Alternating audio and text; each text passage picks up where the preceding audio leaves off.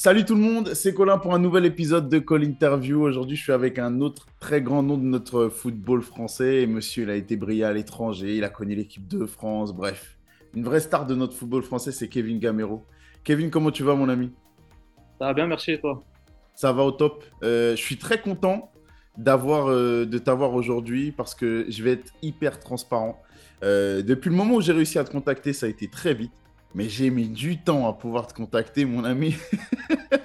ça va faire presque six mois, si à mon avis c'est pas plus, que j'essaye de, de me frayer un chemin pour te contacter. Par qui alors?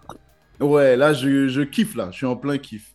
Euh, bon, on va parler un petit peu quand même de ton actu, parce que voilà, as fait, tu nous as fait l'honneur de revenir dans notre championnat qui te, qui te plaît tant et qui t'est cher. Dis-moi comment tu te sens depuis que tu es revenu en France, ça va? Écoute, je me sens bien. Euh, je, je, reprends beaucoup de plaisir aussi euh, à jouer dans ce championnat-là que j'avais quitté il y, a, il y a quelques années. Et, mhm. et, voilà, de revenir aussi dans mon, dans mon club euh, de mes débuts, c'était un, un clin d'œil particulier pour moi. Et voilà, je, je prends ce rôle à, à cœur et c'est que c'est quand même une, une année difficile pour moi cette année. L'année dernière, c'était pas pour le club, on va dire. L'année dernière, c'était une année exceptionnelle. Cette année un peu plus difficile. On va dire que c'est le football. Et voilà, c'est d'autres défis à d'autres défis à relever et voilà, c'est c'est l'un des grands défis de, de ma fin de carrière, on va dire. D'accord. C'était c'était euh, c'était écrit, c'était quelque chose que tu avais déjà décidé depuis longtemps de, de revenir ici à Strasbourg ou pas? Non, c'était pas écrit, mais c'est vrai que c'est c'est resté euh, c'est c'est toujours resté dans, dans, dans un coin de ma tête. Et je suis parti je suis parti de, de, de Strasbourg il y, a, très longtemps et j'ai jamais eu, j'avais jamais eu l'occasion de revenir en tant qu'adversaire, on va dire, et de refouler ce, ce stade de la Méno me, me, tenait à cœur. Du coup, euh, quand l'opportunité était là, je pense que que ça soit moi, moi le club, on était, on était content que ça se fasse. D'accord. Euh, bon, tu l'as dit, cette saison elle est un peu plus compliquée que la dernière. La dernière, vous marchiez un petit peu sur l'eau. Cette année, c'est on sent que ça va lutter jusqu'au bout pour rester, euh, pour rester en Ligue 1. Euh, j'ai une petite anecdote que tout le monde connaît un petit peu, mais ton, ton retour en France, il, a, il aurait pu, si tu n'en avais pas décidé autrement, se faire à l'OM. Tu as hésité vraiment, parce que je sais que le Paris Saint-Germain, c'est un club qui était très cher, que tu as joué là-bas, c'était un rêve de gosse pour toi. Euh, tu as hésité vraiment ou pas du tout? Non, j'ai hésité. Il y, a eu beaucoup de réflexions de ma part j'ai beaucoup d'interrogations parce que euh, l'OM me suit, enfin, me suivait depuis un petit moment et voilà, pas, pas vous cacher les choses, c'était Longoria qui, que j'avais connu à Valence qui, qui voulait me faire, venir à, à l'OM.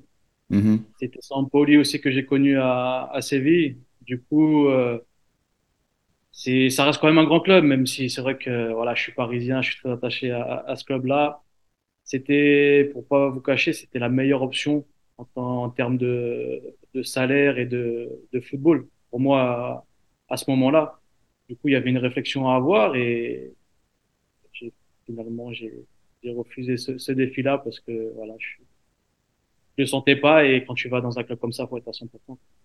T'as raison. Et puis tu as bien fait parce qu'au final, c'est une belle histoire quand même à Strasbourg. Commencer à Strasbourg? aucun, aucun regret, même si cette année c'est beaucoup plus difficile. Ouais. Et j'ai aucun regret euh, d'être là au jour d'aujourd'hui. J'ai vu que tu étais né à Senlis.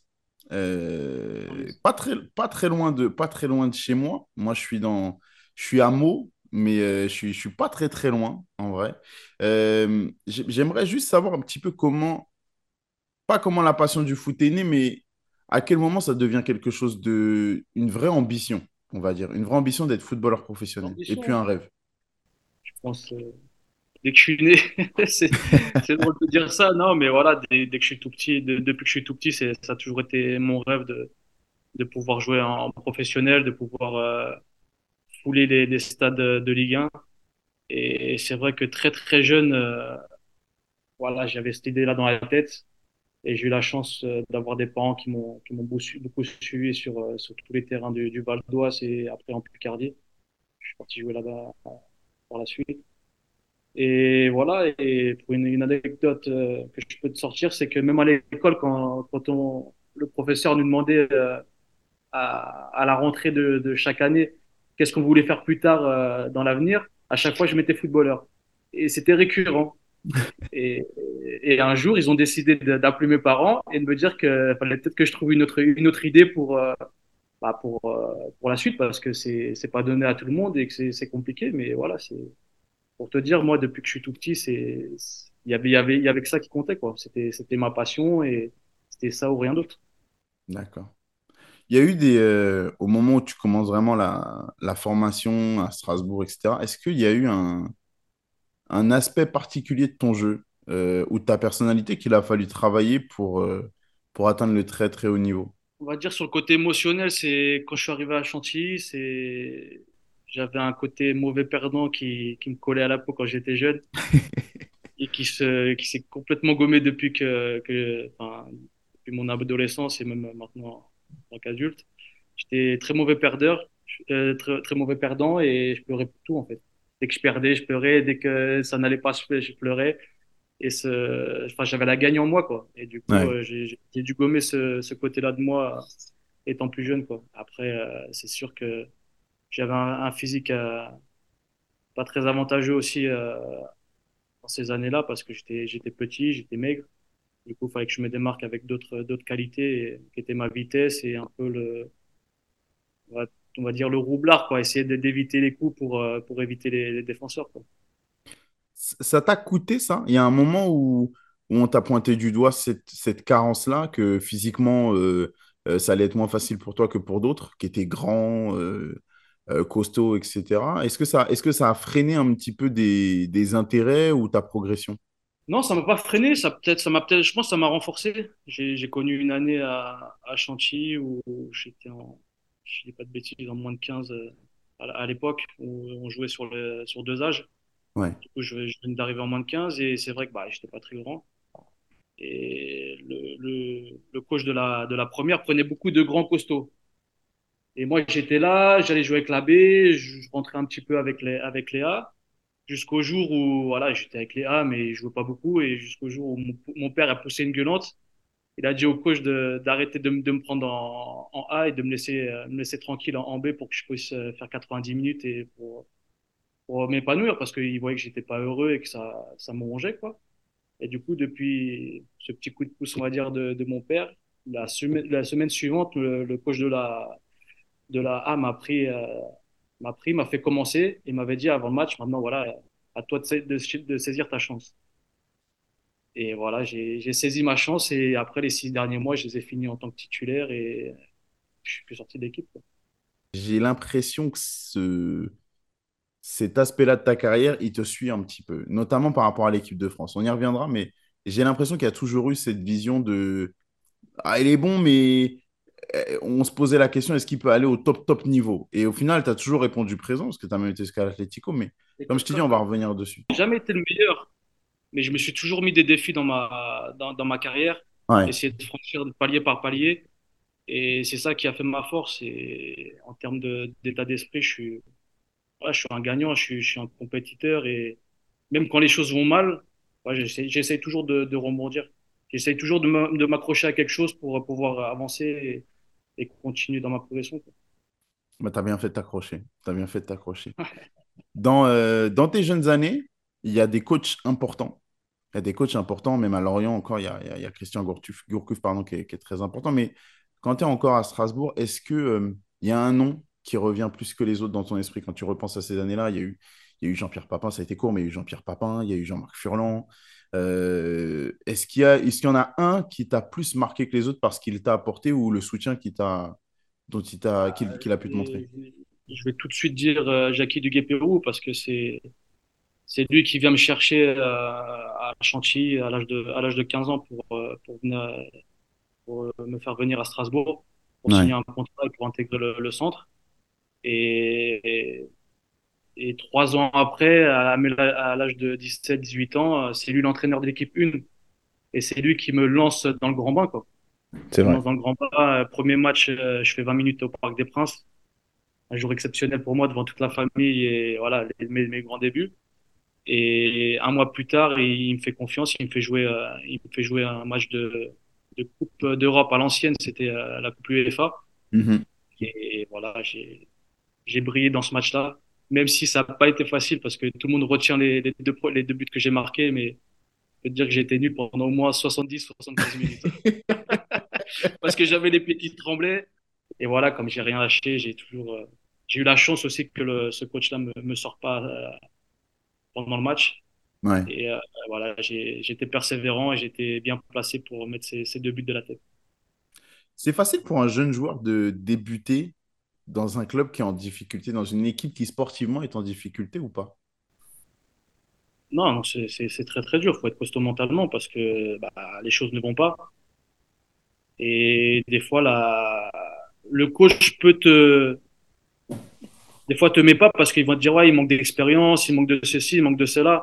Et des fois, pour, euh, bah, quand tu es jeune, il faut, montrer à l'entraînement que tu as, as, envie et essayer de, de, de, de tout, tout, tout, casser à l'entraînement parce que faut, faut, gagner ta place. Et comme je te l'ai dit avant, c'est dès que tu as l'opportunité de, jouer 10, 15, 20, 30 minutes, faut essayer de la mmh. saisir pense que dans ma carrière, ces, ces moments-là, j'ai su, su les saisir au bon moment.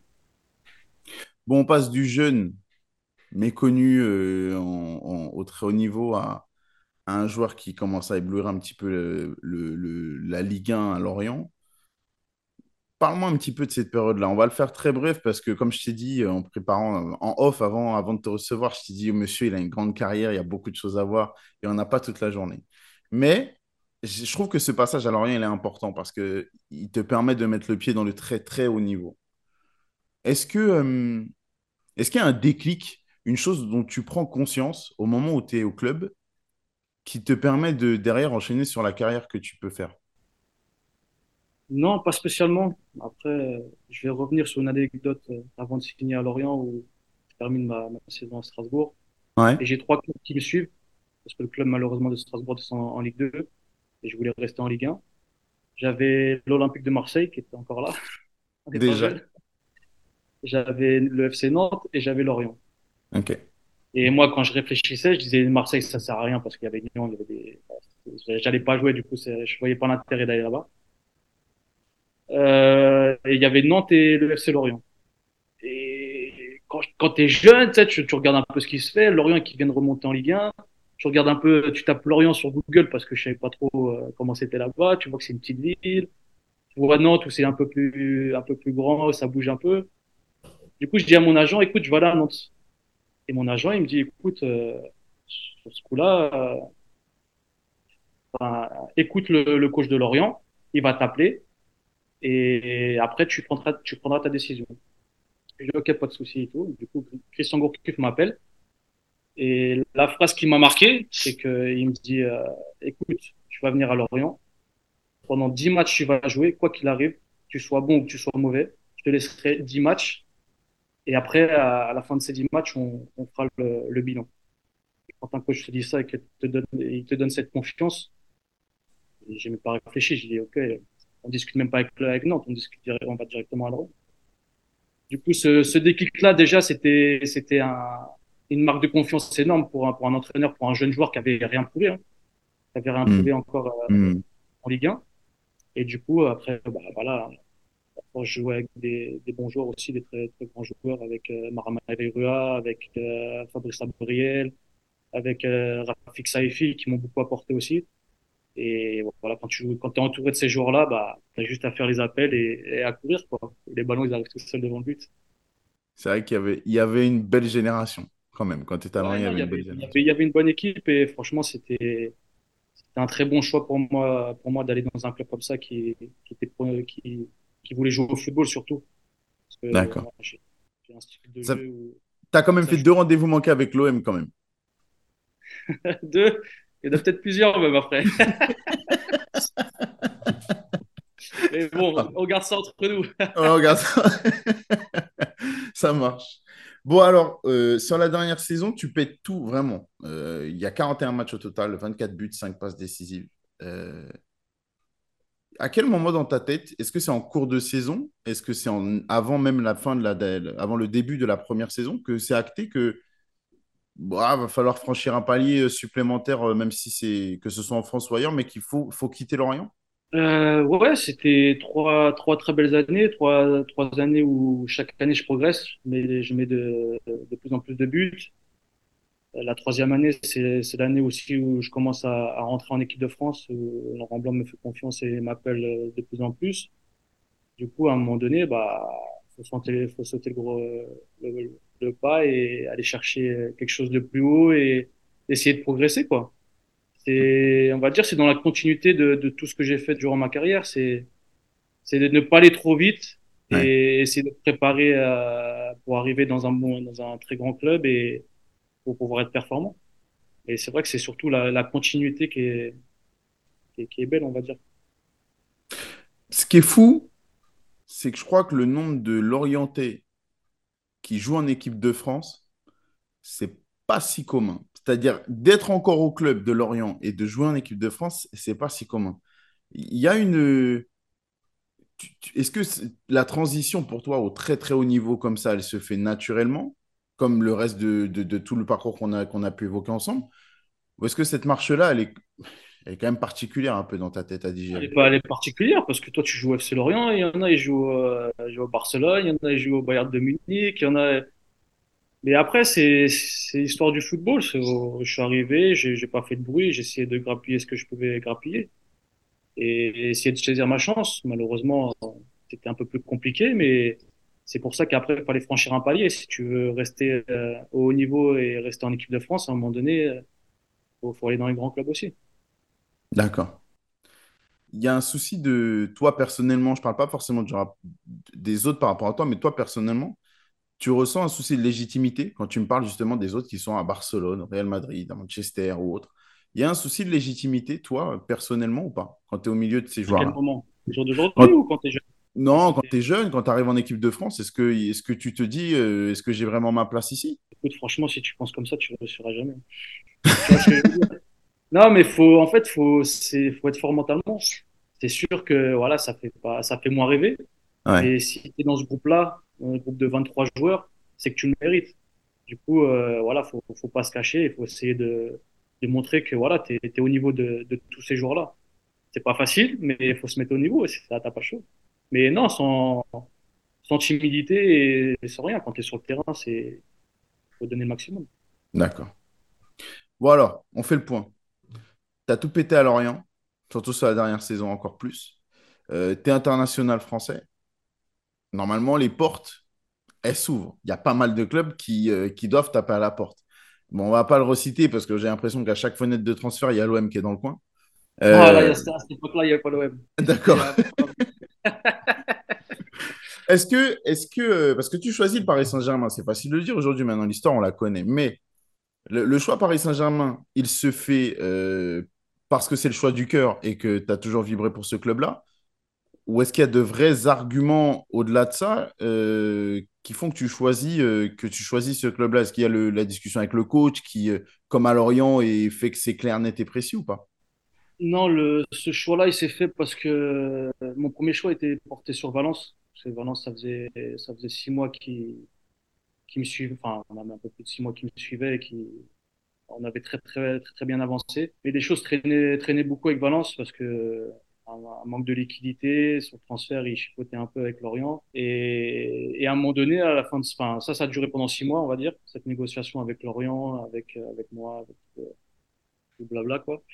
Et du coup, en fin de saison, bah, la saison se termine et je vois que c'est tout n'est pas réglé, entre guillemets. Et du coup, bah, Paris arrive. Quand, quand le, mon agent m'apprend que, que Paris arrive, et la, la donne, elle change. Parce que voilà, ça faisait un petit. Valence traînait beaucoup. Et à un moment donné, il fallait que je me décide. Je suis parti en vacances. Puis je suis parti profiter. Et à mon retour, il fallait que je me, je me décide. Je voyais que ça traînait encore avec Valence. Et bah, Paris est arrivé. Et moi, un retour à, de jouer à Paris, ça a toujours été mon rêve. Du coup, c'était un Hmm. choix, on va dire, assez facile, quoi. Et c'est vrai que mon premier choix à la base, c'était, c'était Valence parce qu'ils sont venus bien avant Paris. Ouais. Et c'était vraiment un championnat que je voulais connaître aussi, euh, ma carrière. Bon, alors toi, tu arrives, tu fais partie des signatures. euh, on a un petit peu de mal à, nous, de l'extérieur, à comprendre euh, dans quel Paris Saint-Germain tu signes. Est-ce que tu signes dans le Paris Saint-Germain avec QSI qui arrive en, en, en- en fond d'écran ou est-ce que au contraire, euh, tu arrives dans un Paris Saint-Germain à la dimension France et que tu es surpris par l'arrivée du grand, euh, du grand propriétaire derrière. Comment ça se passe pour toi? Non, je signe, je signe avec le crew, avec, euh, avec euh, les gens qui étaient en place, mais je savais qu'il allait avoir un repreneur qui allait, qui allait venir. Ça, ça me, ça me gênait pas. Pour moi, voilà, Paris avait fait l'effort de, de, de payer le transfert et, et voilà, j'étais un joueur quand même assez occupé à ce moment-là, on va dire. Du coup, euh, pour moi, c'était, c'était une évidence, comme je t'ai dit, de, de signer au, au PSG. Après, après, euh, les, les nouveaux investisseurs sont arrivés, Leonardo est arrivé. Ouais. Il y a eu des, des- il y a eu des, comment dire, des, des autres recrues, mais bon, après, c'est dans, t'es dans un grand club, hein, faut pas s'attendre à être peinard et, et à jouer tous les week-ends, faut, faut se battre pour essayer de gagner ta place, quoi. Mais non, c'est pas, c'est pas une chose qui m'a, qui m'a gêné, j'étais un peu au courant, je savais pas clairement quand ça allait arriver et comment ça allait arriver, mais c'était pas une chose qui, qui allait me déranger. D'accord. Bon, alors, il y a plusieurs phases pour toi quand même dans ce Paris Saint-Germain-là. Il y a la première. On est dans la, première année de QSI. Il y a, euh, il y a Javier Pastore, il y a Jérémy Ménez, il y a Néné, euh, avec toi devant, si je ne dis pas de bêtises. Vous êtes le, les quatre fantastiques. Vous faites rêver, euh, même avant le lancement du championnat, vous faites rêver déjà. Comment toi, déjà, personnellement, comment tu tu t'entends en tant que seul attaquant numéro 9 vraiment dans ce quatuor-là, comment tu t'entends avec les trois autres derrière? Parce que c'est des artistes qui peuvent te donner plein de ballons, mais il y a aussi des égaux, il y a aussi des mecs qui aiment marquer. Euh, tout le monde fait tout un plat avec Néné qui euh, voulait absolument marquer des buts, mais Jérémy Ménez, marquer, il aime ça aussi. euh, voilà. Comment est-ce que toi, tu te sens au milieu de ces trois-là? Dans un premier temps, je me sens bien, ça, ça marche très bien. Je mets, je mets beaucoup de buts euh, sur la première partie de saison. C'est vrai qu'il y a des moments où, bah voilà, je suis, je suis numéro 9 et je fais beaucoup d'appels, les ballons n'arrivent pas, pas spécialement, mais bon, après, ça, ça fait partie du jeu, mais c'est vrai que, à un moment donné, quand, quand tu fais beaucoup d'appels et que les ballons n'arrivent pas, tu te lasses un peu. Du coup, tu les fais un peu moins, du coup, tu les joues aussi un peu plus, et c'est, c'est pas évident à gérer, mais en dehors, je m'entendais, il y avait aucun souci avec, avec ces joueurs-là.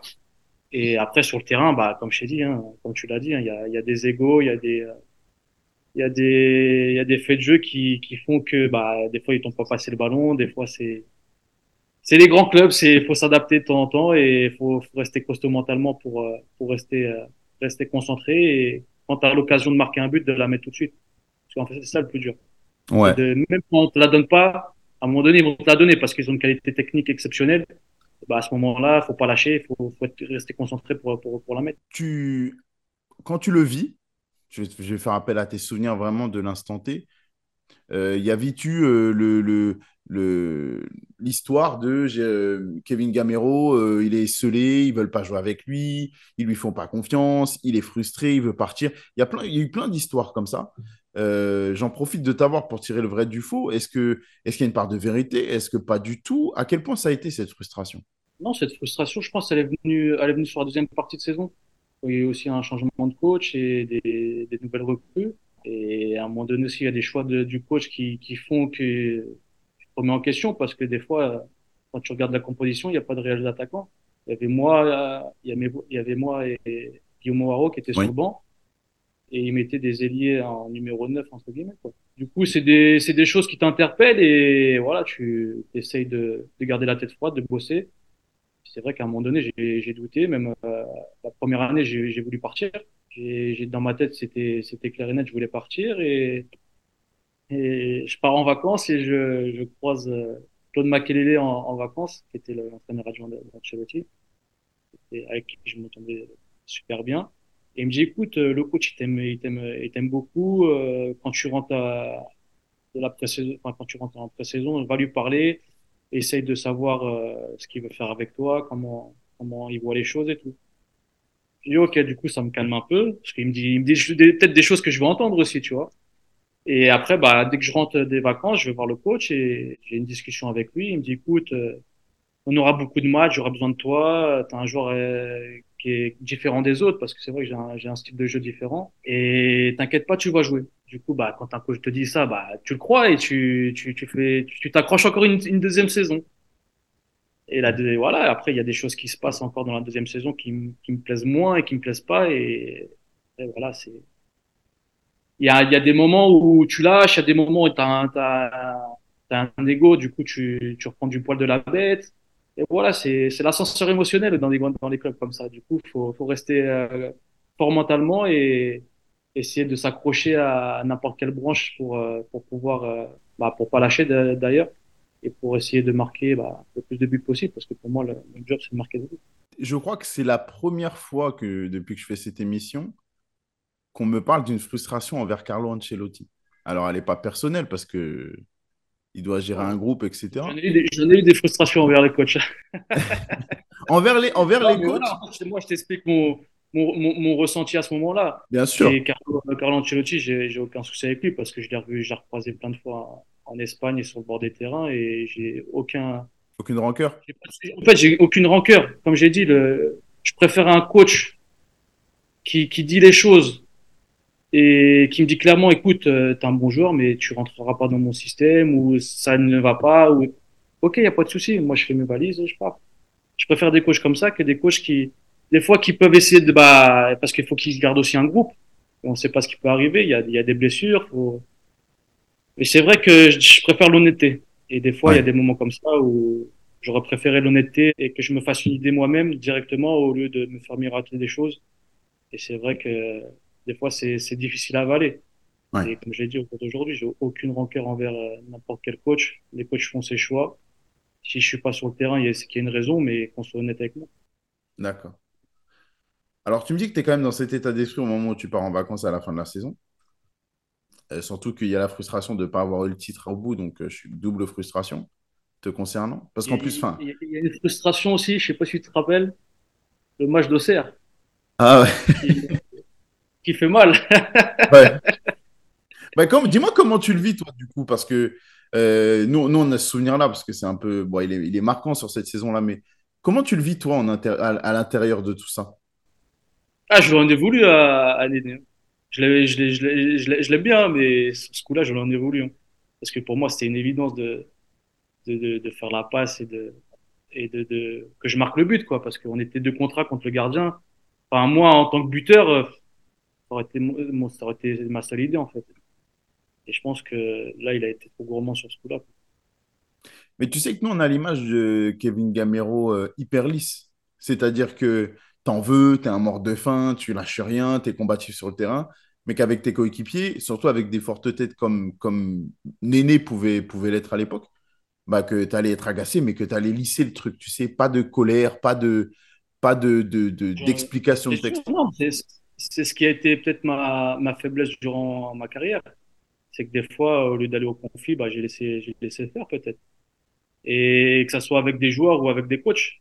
On sait que euh, quand on va faire appel à moi, je vais, je vais répondre présent parce que voilà, je suis un, je suis un compétiteur. Et Hmm. que j'aime le foot et que c'est ma passion et que de toute façon, je donnerai tout sur le terrain. Euh, je voulais te parler d'un moment important parce que tu me dis, euh, je me suis arrêté par rapport à l'anecdote, mais tu me dis euh, qu'en partant en vacances, alors il y a la frustration du titre que vous n'avez pas. Quand on est dans cette situation, qu'on est attaquant encore plus, je pense, et qu'on est peu utilisé, on se dit, s'il m'avait fait un peu plus confiance, il y aurait eu des buts en plus, il y aurait eu des, il y aurait eu des, points en plus. Euh, mais tu pars en vacances avec ces frustrations-là. Quand tu vois qu'il y a un... Parce que certes, il y a un recrutement, mais toi, dans ton secteur, c'est c'est plus un recrutement, c'est euh, la Tour Eiffel qui débarque, qui débarque à ton poste.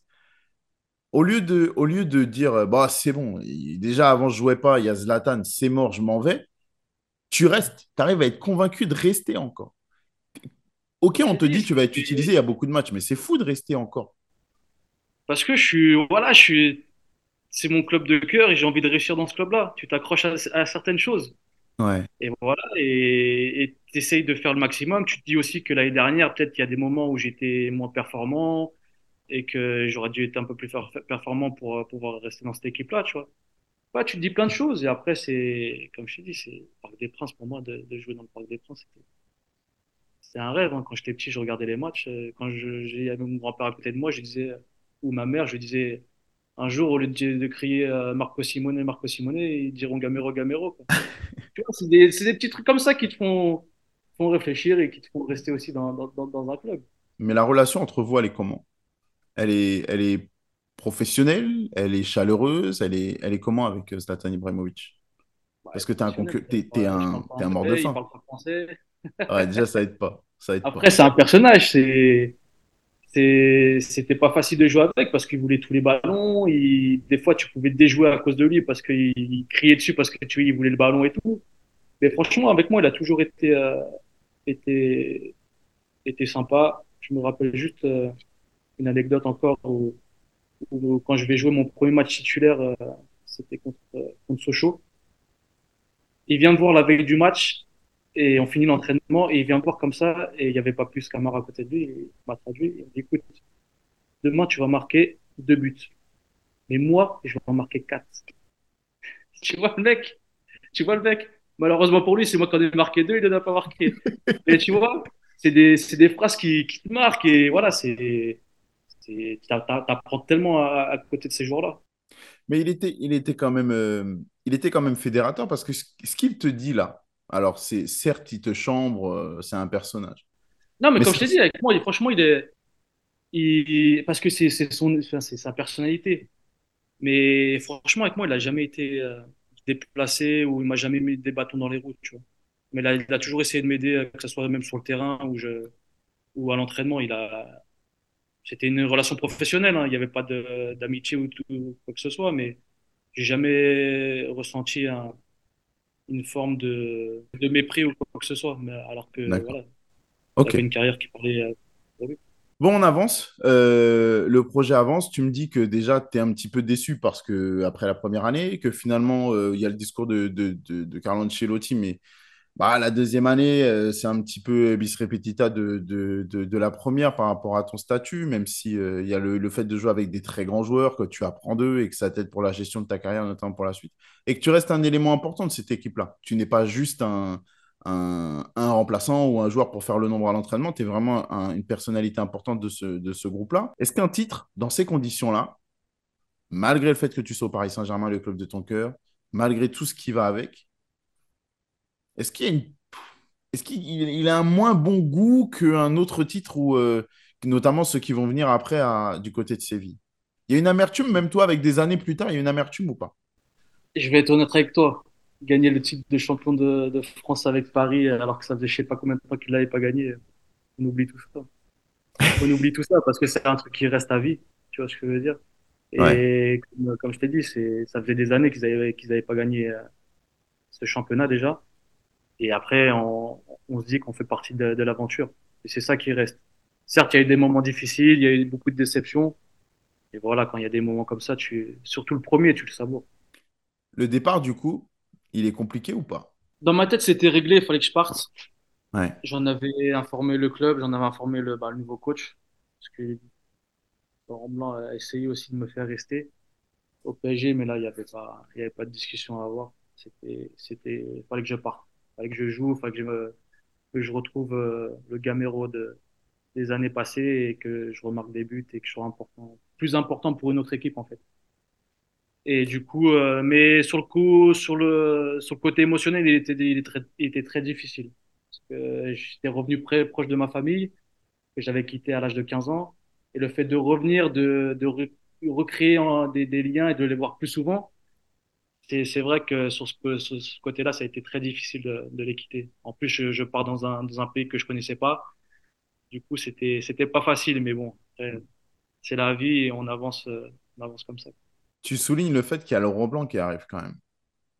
Laurent Blanc, pour toi, c'est quelqu'un, c'est celui qui te donne ta chance en équipe de France, donc il te connaît, il t'aime, euh, il apprécie ton, ton, profil, il, il a envie de t'utiliser. Alors certes, il a dans son, dans son groupe, il a des Zlatan, il a du monde, hein. Ah, mais mais tu sais que c'est y un coach qui te connaît. il y avait un, autre grand attaquant qui allait revenir aussi. Là, il n'y avait Ouais, c'est. Là, là, c'est plus, c'est plus les bandes touches que j'aurais, c'est les, c'est les tribunes que j'aurais ouais, souhaité. c'est vrai. C'est vrai, c'est vrai. Non, c'est un bon Non, choix. non, là, c'est, je t'ai dit, c'était n'importe quel coach, euh, je serais pas, je serais pas resté. C'était, D'accord. Euh, déjà à l'époque, je pense qu'il y a peu de monde qui t'aurait dit non, t'as tort, faut rester, faut, faut persévérer. Euh, mais alors quand on connaît l'histoire derrière, on se dit que tu as eu le, Bon, tu as eu du nez là-dessus parce qu'au final, ça se passe plutôt bien du côté de l'Espagne. Plutôt bien. franchement, c'est, une découverte exceptionnelle. Que ça soit le club de Séville, la ville de Séville, tout ce qui va autour, c'est la culture du football qu'il y a dans, dans cette ville-là. Je pense que toute ma famille, que ce soit ma femme, mes enfants, mes parents, mes amis, mon frère, ils ont tous, euh, ils ont tous adoré cette ville et ce côté, euh, ce côté espagnol euh, où tu vis dehors et où t'as, c'est festif et, et voilà, c'est, c'est notre mentalité, c'est un autre mode de vie. Quand tu te lèves tous les matins et que tu as le soleil, je peux te dire que ça change beaucoup de choses. Ça, c'est, c'est une chance que, qu'ils ont et franchement, ça se voit qu'ils, qu'ils profitent à fond de, de ce côté-là. C'est vrai que c'est une vraie, c'est une vraie, une vraie découverte parce que franchement, quand on me parle de Séville, pareil, il y avait Valence, il y avait Séville. Mhm. Et on me dit Séville, je regarde, je regarde où c'est sur la carte à- à- en Espagne déjà. Je savais pas où c'était, c'était je suis, putain, c'est loin quand même. Et, euh, et après, tu regardes le classement parce que c'est bien beau d'arriver dans une équipe, mais il faut regarder un peu ce qu'ils ont fait euh, l'année d'avant, tu vois. Mhm. Et je vois qu'ils finissent, euh, je crois, ils finissent dixième, Neuvième. neuvième, ils finissent neuvième. Et là, j'appelle mon agent, je fais, mais t'es sérieux, tu vas pas, tu vas pas m'envoyer là-bas. Ils jouent pas, ils jouent pas de Coupe d'Europe, ils jouent rien. Enfin, ça m'intéresse pas, tu vois.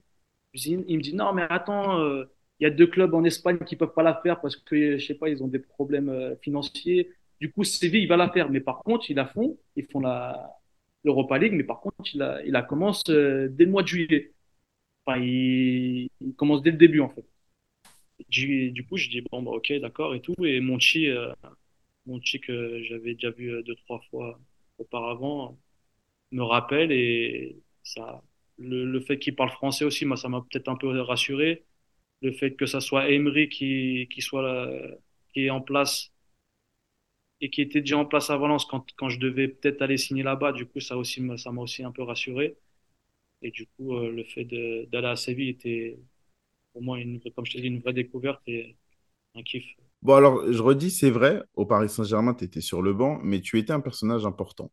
Tu passes euh, une saison où tu fais 32 matchs, tu participes à 32 matchs, tu en fais 10 comme titulaire au Paris Saint-Germain. Donc, tu es t'es un remplaçant, mais un remplaçant important. Euh, à Séville, tu passes à 49 matchs disputés, 27 comme titulaire. Je pense qu'on le sent. Dans une saison, on sent qu'on passe du simple au double, même si c'est presque le triple. Le, coup de foudre, l'alchimie, elle est immédiate avec Séville, où il y a des aspects très précis que Unai te dit, écoute, euh, je, joue comme ça, j'ai envie d'évoluer de cette façon, il va falloir que tu apprennes de ci, ça, ça. euh, comment ça se passe? Bah écoute, déjà, c'est un système avec un attaquant. Du coup, c'est un Ouais. peu, un peu nouveau aussi pour, pour moi. Mais après, euh, euh, après j'ai, on va dire que j'avais un autre attaquant à côté de moi qui était Carlos Bacca, qui était aussi euh, très bon joueur, mais qui était pas trop connu. Et enfin, sur cette année-là, enfin, sur les deux années où on était ensemble, on se tirait la bourre, en fait. Quand c'est lui qui jouait, il marquait. Quand c'est moi qui jouais, qui, on marquait. Et du coup, euh, je crois, on a passé du temps dans le bureau de- d'Emery pour se plaindre. Parce que voilà, on, est, on était des compétiteurs et qu'on voulait jouer tous les matchs et bah on tournait quoi. Mais c'était c'était une bonne concurrence. C'était une bonne concurrence et c'est ce qui nous a fait euh, c'est ce qui nous a fait avancer, je pense, euh, en, tant que buteur.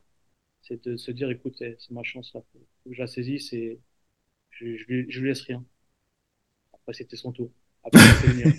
Et du coup en fait c'était c'était même pour l'équipe, pour une équipe c'est c'est exceptionnel quand t'as Ouais. quand tu as deux attaquants comme ça qui, qui marquent autant de buts, c'est c'est un régal. Et pour un coach, on parle même pas. C'est c'est exceptionnel, mais c'est vrai que j'en ai eu des discussions euh, avec Emery à ce sujet-là.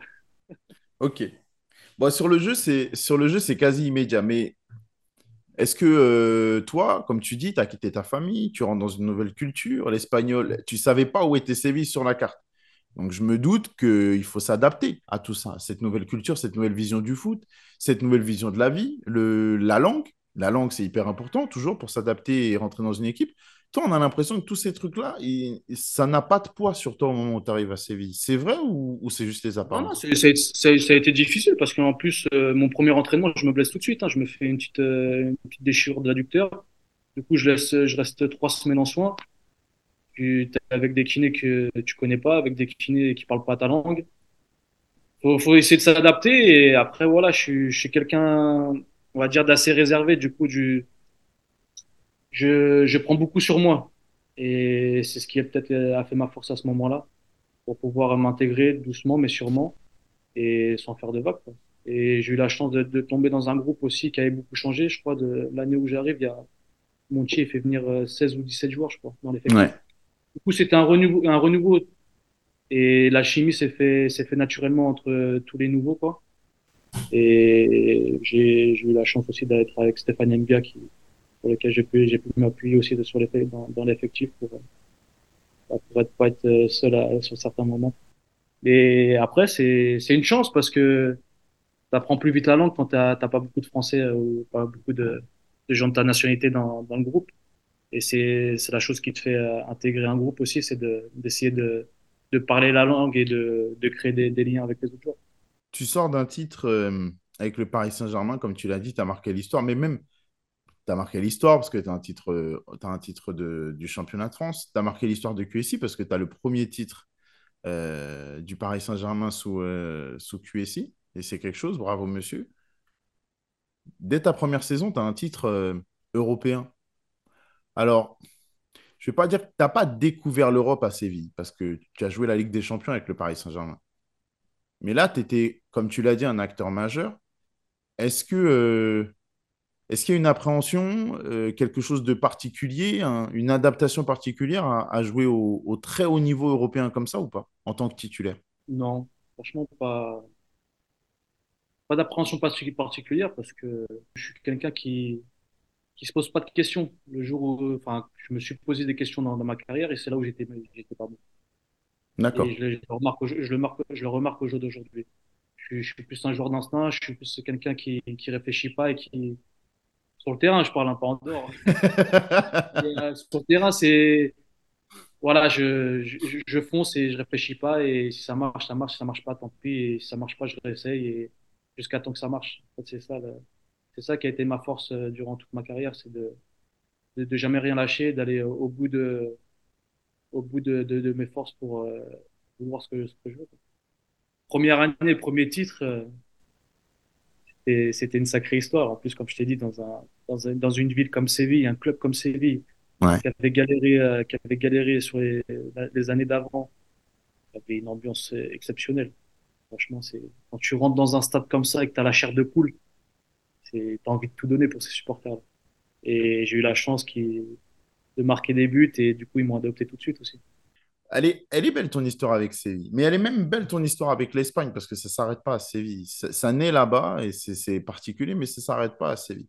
Qu'est-ce qui fait que pour toi, l'atmosphère, le, club, ou même au niveau de la Liga, pourquoi est-ce que ça match à ce point de manière générale? Parce que euh, pour moi, tu as un profil, tu aurais pu. Le- le- ton physique fait qu'en en, en première ligue, ça aurait pu être compliqué.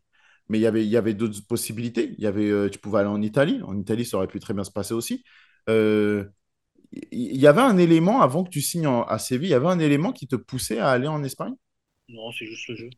Le jeu, le, le football. C'est, moi, je te parle juste purement football, tu vois. Pour moi, l'Espagne, c'était le, c'était le, le must.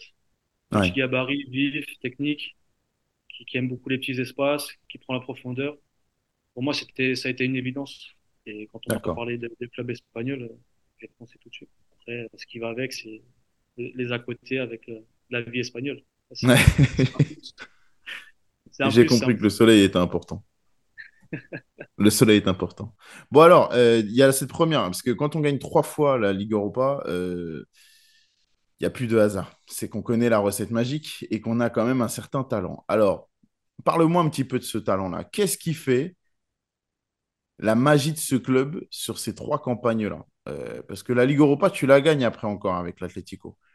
Mais qu'est-ce qui fait que ça marche à ce point au niveau européen avec ce groupe, avec ce coach et, dans cette compétition-là?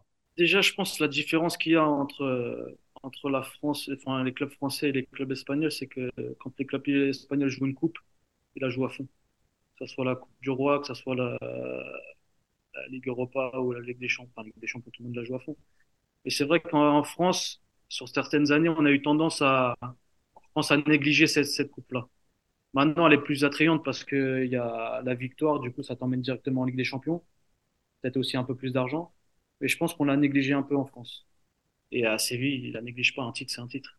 C'est, le football. C'est, ça, ça, ça permet de, de créer des liens aussi dans, dans le vestiaire avec le coach, avec les supporters. Et quand tu vas, quand tu vas dans certaines villes où, où tu as tes supporters qui te suivent et qui, qui, qui t'encouragent pour aller euh, gagner une coupe, tu as, envie de tout donner pour eux. Je me rappelle d'un match où on tombe contre le Betis, en Espagne, Mhm. dans la même ville, match de d'Europe, on, perd, on perd 2-0 chez nous. C'était une folie dans la ville, bon, nous, on était les grands perdants. Et t'as une semaine après ou deux semaines après, tu, vas chez eux et et faut gagner. Faut gagner pour, pouvoir passer. Et en fait, depuis ce match-là, tu as senti une force dans, notre groupe, dans notre, dans notre stade, qui a fait que voilà, on s'est surpassé. Même s'il y avait eu 2-0 à l'aller, il fallait qu'on fasse pour le, pour le club, pour la, pour la ville. Et la magie a opéré on a, on fait 2-2 et après on était, euh, on a, on a été arraché la, qualification au tir au but. Et depuis là, après, euh, franchement, la, première Ligue Europa que j'ai gagnée, Franchement, on n'était pas les meilleurs, mais par contre, pour nous marquer un but, c'était très difficile. Qu'on s'arrachait sur tous les ballons. On s'arrachait sur tous les ballons. On avait des mecs, des morts de faim. Et je me rappelle de. Mais quand tu regardes notre parcours, ça a été sur un fil, ça a tenu à chaque fois. Ouais. Valence en demi-finale où tout le monde était, dé- on gagne 3, on gagne 2-0 chez nous. Là, tout le monde fait la fête. Tu vas au Mestalla où une ambiance de folie et tu fais, il gagne 3-0 et là, t'es mort, un mort vivant. Et là, tu sais pas pourquoi il y a, il y a Stéphane, il y a Steph qui arrive et qui te met une, une, une tête magistrale. Et là, tu te dis, putain, en fait, elle est faite pour nous, ça là. Et tu, t'y crois, en fait, à chaque tour, tu y crois, tu y crois. Et même en finale. Je crois, en finale, on a dû frapper une fois au but. Ils ont, Benfica, ils ont dû frapper 20, 25 fois. Et putain, nous, on, se bagarrait sur tous les ballons. C'était dur. On a souffert. Et c'est, franchement, quand tu souffres comme ça et que tu arrives à gagner une, coupe, c'est exceptionnel. Exceptionnel. En plus, cette, euh, cette Ligue Europa-là, c'est, je me, je me fais une blessure au genou. euh, J'en rigole encore aujourd'hui parce que je me fais une blessure au genou dix jours avant la, la finale, mais sur un, un geste tout con. On finit l'entraînement, je prends le ballon, je veux faire un, je veux tirer, je veux tirer un penalty. Et tu sais, je veux prendre la balle euh, au-dessus du ballon pour qu'elle elle- elle tape par terre et qu'elle monte en l'air, tu vois. Ouais. Et là, je veux le faire, je le fais. Je tape trop haut et mon pied, le ballon, il bouge même pas. Mon pied reste sur le ballon comme ça et j'ai Aïe, une décharge dans le genou. Ligament interne de genou touché. Je fais putain, mais pourquoi j'ai fait le con comme ça? Et pendant une semaine, là, j'étais en train de réfléchir. Je me dis putain, c'est pas possible. Il Ligue Europa, je suis obligé de. Et le coach, il venait me voir, il me dit ouais, ça va et tout. Tu vois, je dis ouais, ça va, mais ça n'allait pas, tu vois. Ça me faisait trop mal. Et je m'entraîne deux jours, deux jours avant la finale. Je mettais un strap et tout et je fais de la séance. C'était limite, tu vois. Et les coachs, ils viennent me voir, ils me disent ouais, ça va, dis ouais, non, t'inquiète. Nickel. Y a pas de souci. T'inquiète pas, je serai là. Et matin du match, on fait, on fait un taureau. Je mets pas l'erreur, je mets pas de strap. Mon genou, il partait dans tous les sens. J'ai des décharges à chaque fois. Je ça va être dur, ça va être dur. Et après, au début du match, le coach, il vient me voir, il me dit, écoute, euh, j'étais sur le banc. Et il me dit, écoute, Kevin, je te fais rentrer euh, que si j'ai besoin de toi. Je dis, ouais, non, il y a pas de souci. S'il y a besoin de toi, je suis là, je suis prêt, je suis, même si je joue pas, c'est pas grave. Tu sais, j'étais dans l'état d'esprit. De toute façon, mon genou était, il était fatigué, il me faisait mal et c'était compliqué. Je fais des infiltrations. J'ai fait le forcing pour jouer et de toute façon, il fallait que je sois présent sur, sur la feuille de match. Rien que sur la feuille de match. Et bah, le déroulement du, match euh, se fait, on fait 0-0 et le coach me décide de me faire rentrer, euh, de me faire rentrer euh, pendant les prolongations. Du coup, moi, je rentre, euh, franchement, je, limite, je peux courir que tout droit. Dès que je fais un, appui à droite, à gauche, ça, me tirait, ça me faisait mal. Et la séance des pénaltys arrive.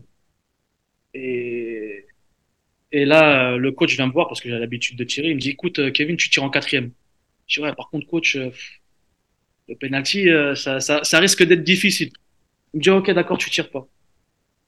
Et il revient deux secondes après, il me dit, non, non, Kevin, tu tires. Il n'y a pas de question, de toute façon, tu, c'est toi, soit toi, soit personne d'autre. Je dis, bon, ok, d'accord. Du coup, je prends un ballon et je fais des passes appuyées, tu vois. Chaque passe appuyée, ça me faisait mal, ça me faisait mal. Et la séance de tir au but, ça se passe et ça arrive sur moi. Et si j'ai marqué ce but-là, on était, on gagnait la coupe. là, tu prends le ballon, enfin, tu vas au ballon, tu, tu, tu réfléchis, tu vois. Est-ce que mon genou il va tenir? Est-ce que ça va tenir et tout? Est-ce que je vais avoir mal? Et je pose le ballon comme ça. Et là, je te mets une frappe. Quand je te dis qu'avec l'excitation, tout ça, j'ai rien senti. Je te mets une frappe, l'excitation, la fête, tout ça. J'ai rien senti de toute la soirée. Par contre, je me suis réveillé le lendemain matin. Pendant, pendant deux, trois jours, j'avais du mal à marcher. et après, voilà, j'ai, en fait, j'ai fait le forcing et bon, malheureusement, j'ai, j'ai eu du mal à, à m'en remettre parce que j'ai beaucoup forcé dessus. Et c'est ce qui a un peu euh, tué, on va dire, mon début de saison de la deuxième année à Séville où j'ai, j'ai pas fait de pré-saison parce qu'à cause de Zuna, j'ai, j'ai, j'ai beaucoup galéré, j'ai fait deux rechutes. Et une blessure qui devait durer peut-être euh, trois semaines à mois, j'ai dû, j'ai dû l'étaler sur, euh, sur trois, trois mois, tu vois. C'était, c'était un peu plus compliqué le début de saison euh, l'année suivante, mais franchement, pour, si c'était à refaire, je l'aurais, refait, quoi. J'aurais forcé dessus pour, pour euh, pouvoir participer à, des matchs comme ça, faut faire le maximum. C'est ce que j'allais te dire, parce que, pardon, tu, euh, tu, bon, du coup, tu me donnes la réponse, la réponse à ma question, mais sur la première saison, on a l'impression que c'est idyllique. Les titularisations, tu en fais 27, comme j'ai dit. La deuxième saison, tu en fais 18 et on sent que c'est plus poussif. Pourtant, on est sur un même coach, on est sur la, le, le, même club euh, et on sent que c'est plus poussif. Mais en fait, on, tu m'expliques là que cette blessure est. C'est un peu ton la... fil rouge de la saison, quoi. Ouais, c'est le fil rouge parce que j'ai pas fait, j'ai pas fait une, bah, j'ai pas fait de pré-saison. Après, je suis revenu un peu, peut-être un peu trop vite. J'ai eu quelques petites blessures qui me freinaient à chaque fois pour pouvoir enchaîner. Ouais. Et bah, de toute façon, il y avait aussi Carlos Bacca qui mettait but sur but. Ouais, là, je finit, euh... La première année, je crois, on finit tous les deux à 20, 21 buts tous les deux. La deuxième année, lui, il finit à 30 buts. Moi, je finis à, je crois, 17 ou 18 buts. Malgré, malgré ça, comme je suis pas une, une, une bonne Ouais. saison. Malgré... Et voilà, c'est, voilà, il, a- il avait pris de, de l'avance, on va dire, un petit peu sur, sur moi sur cette année-là. Mais voilà, je suis, j'étais présent, comme je t'ai dit, il y avait beaucoup de matchs. On a, j'ai dû en faire encore euh, une quarantaine de matchs cette année-là, je pense. Ouais. Parce que avec le, la Coupe du Roi, avec le championnat et avec l'Europa League, ça, on a toujours été au bout. Et du coup, ça permettait au groupe de, de vivre et le coach pouvait faire jouer tout le monde. Et la chance qu'on avait, c'est que quand le coach changeait entre guillemets 4-5 joueurs d'équipe, c'est que le, le niveau de l'équipe ne, ne bougeait pas. On était, on était toujours au, au même niveau. Et ça, je pense, c'est ce qui a fait notre force sur ces trois années-là à Séville, pour pouvoir euh, être bon en championnat et être performant en Europa. Bon, alors, on, a- on a, parlé en détail de cette première campagne de, de, de Ligue Europa. Il y a la deuxième. La deuxième, c'est bizarre, mais. Alors après, je vais pas te mentir. euh, on, regarde énormément de matchs de foot. Euh, d'une, la Liga n'était pas euh, mon championnat préféré. Deux, la Ligue Europa, il y a tellement de matchs de foot que tu la regardes pas vraiment depuis le début. Tu la regardes quand ça commence à être vraiment actif et que tu arrives vers les huitièmes, quarts, tout ça.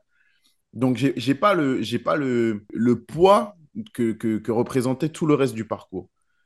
Parle-moi justement du parcours de la deuxième campagne. Est-ce que euh, l'expérience de la première fait que vous le gérez mieux? Est-ce que ça n'a absolument rien à voir? Comment vous le vivez? Elle est, complètement différente parce que là, tu es sûr de, tes forces et je pense qu'en termes d'équipe aussi, on est tombé sur euh, de, moins bonnes équipes parce que de jouer en Ligue 1, de jouer en Europe, c'est toujours difficile.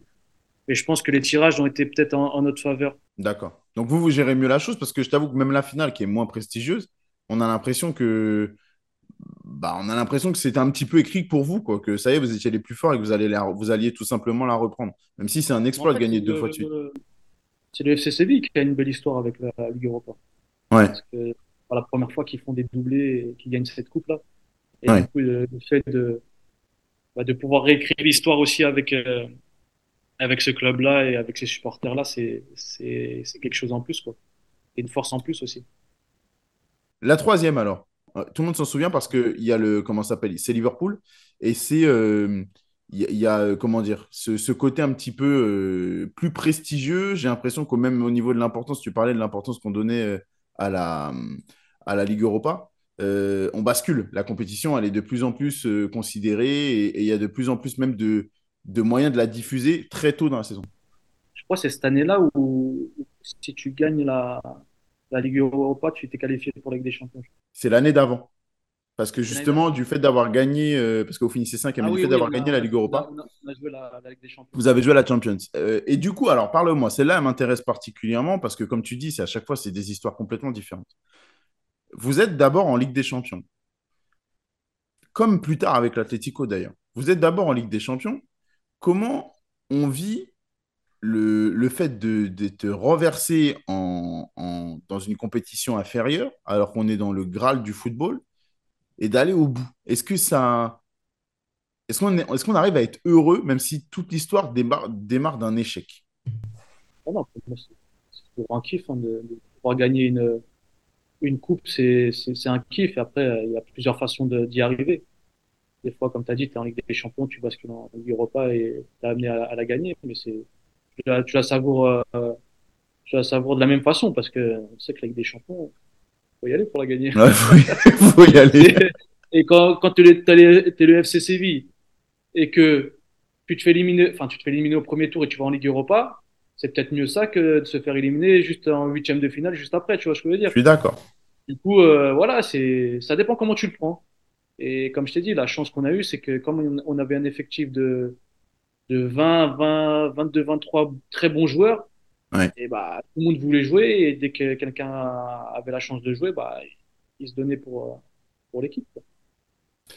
Vous, euh, est-ce que c'est tout de suite la motivation? Quand vous basculez? Alors certes, il y a la déception de quitter la Champions, mais est-ce que quand vous basculez, vous êtes tout de suite en mode euh, si on la gagne trois fois, c'est incroyable? Ah ouais, c'était, là, c'était tout de suite, hein. Quand on commence cette, cette, épopée-là, c'est, on dit, Eh, les gars, faut, faut la gagner une troisième fois consécutive, consécutive. C'est- Personne n'a fait, en fait.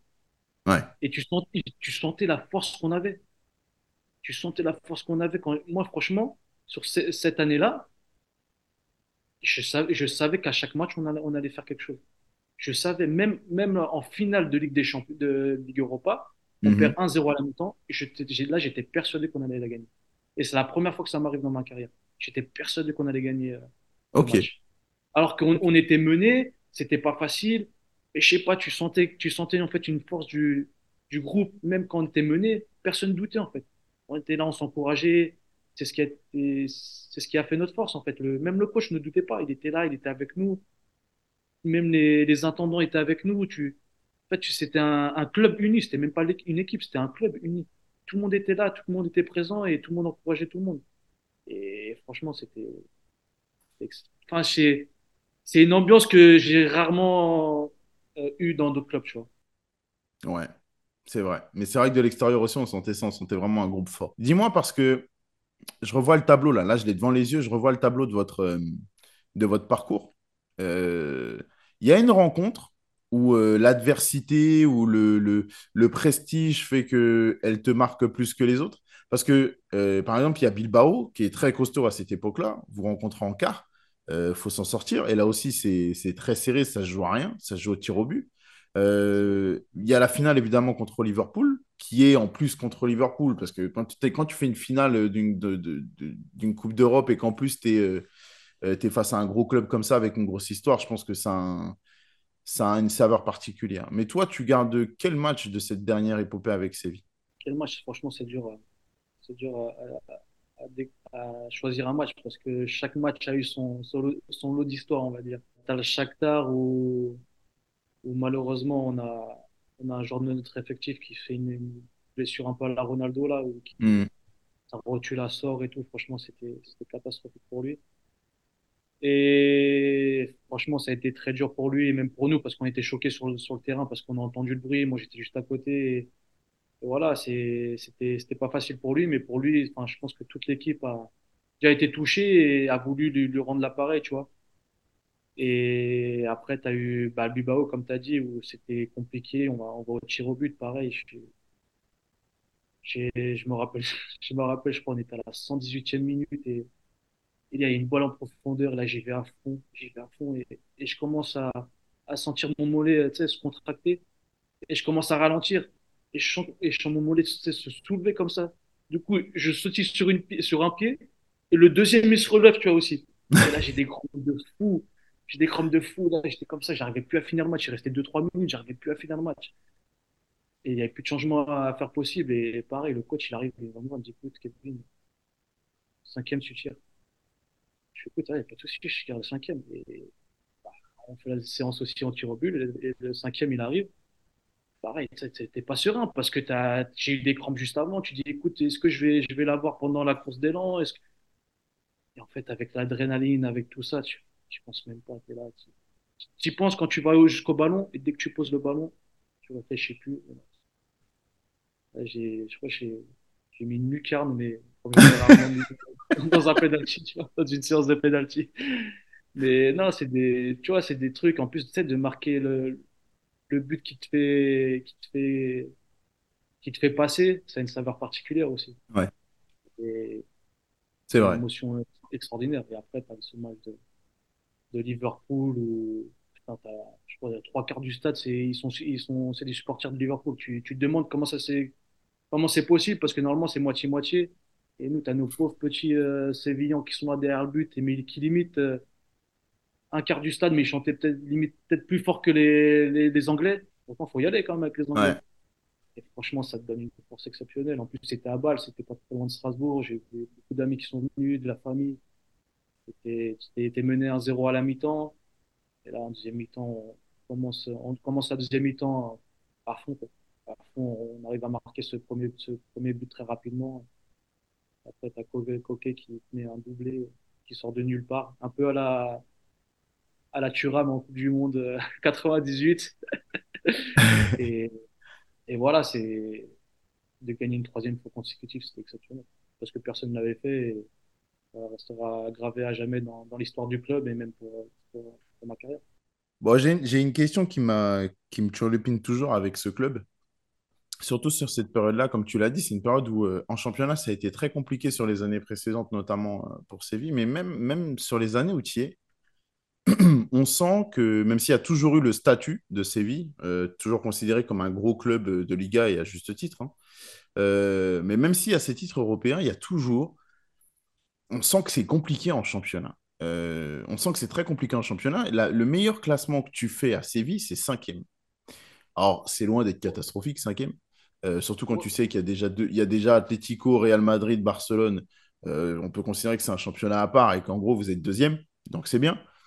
Mais euh, moi, dans ma lecture, euh, sans manquer de respect à l'Athletic Bilbao, par exemple, qui finit quatrième devant vous, euh, bah, je me dis, Séville peut aller chercher ça. Qu'est-ce qu'il a manqué? Qu'est-ce qu'il a manqué à ce club pour franchir le cap, justement, pour revenir dans le Big Four ou, ou, être à, nouveau, à nouveau hyper performant en, championnat? Je pense que quand, on voyait qu'on pouvait gagner une coupe une Coupe d'Europe, il y a certains matchs où on privilégie, euh, la, la, Coupe d'Europe. Sur certains matchs de championnat, on, ok. On, je pense que c'est surtout ça qui a, qui, a, fait la différence. Parce qu'en plus, même la troisième année, tu as, as, la finale de, de Coupe d'Europe. Trois jours après, tu as la finale de Coupe du Roi contre, contre le FC Barcelone. C'était des moments importants pour nous et je pense que et après, faut, faut, faut, faut, pas cacher aussi le niveau de, de l'Atletico Bilbao à ce niveau, à, ce moment-là. Il y avait aussi, il y a, si je dis pas de conneries, il y avait la Real Sociedad ou Valence aussi qui était, qui était. Euh, en fait, on était ces trois clubs, on était toujours au même niveau en fait. Enfin, c'était soit eux, soit nous. C'était après eux, bah comme ils jouaient que le championnat, c'était peut-être un peu plus facile physiquement. Nous, euh, fallait s'accrocher. On va dire qu'on choisit pas nos matchs, mais inconsciemment, c'est le coach, des fois, fait des choses qu'il qui n'aurait pas fait si on avait que le championnat, tu vois. J'ai une, une, Ok, d'accord, tu as répondu à ma question. Maintenant, la fin de l'histoire. Dis-moi comment se fait, la fin de l'histoire avec Séville. Parce que euh, en 2016, euh, toi, tu as vécu trois saisons pleines. Parce que là, pour le coup, on peut dire, quand tu as trois titres européens euh, en trois saisons, on peut dire qu'émotionnellement, c'était chargé. Je pense qu'il y a aussi, on a la sensation qu'on ne peut pas aller beaucoup plus haut, que Séville a fait un championnat solide. Cinquième, c'était solide. Euh, qu'il y a la Coupe d'Europe qui a été faite, mais que le gap avec la Ligue des Champions, il est trop important pour espérer euh, euh, un, sacre ou autre. Comment toi, tu, comment toi te vient à l'idée le, l'envie de partir? Comment, comment l'envie de partir est née en toi? Écoute, j'avais, je pense que j'avais fait, mon temps à Séville. Ça fait trois ans que ouais. j'avais passé trois, belles années à Séville et j'avais, envie de passer un cap.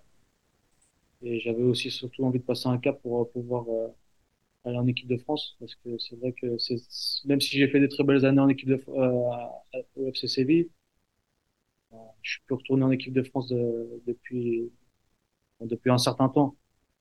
Et quand tu quand tu vois que sur ta dernière année tu finis à 30 buts, euh, tu tu fais tu, tu, gagnes la Ligue Europa, tu fais une finale de Coupe du Roi et que on va dire t'es que réserviste, alors que j'avais jamais été appelé sous l'air des champs à cette époque-là, ça pique un peu.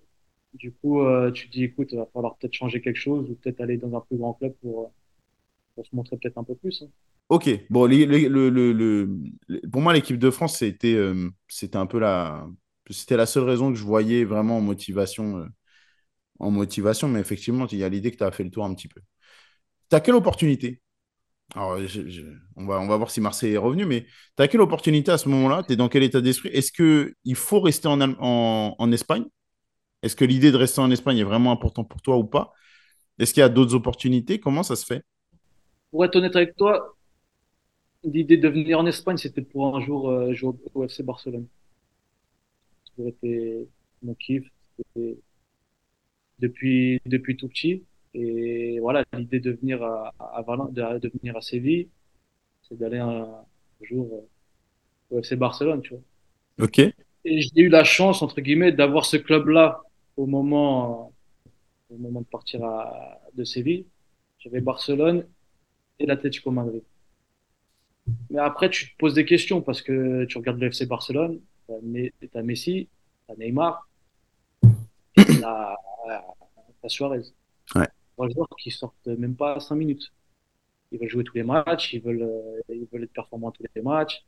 Ils ne laissent pas une miette au, au, au remplaçant. Quoi. Du coup, c'est le,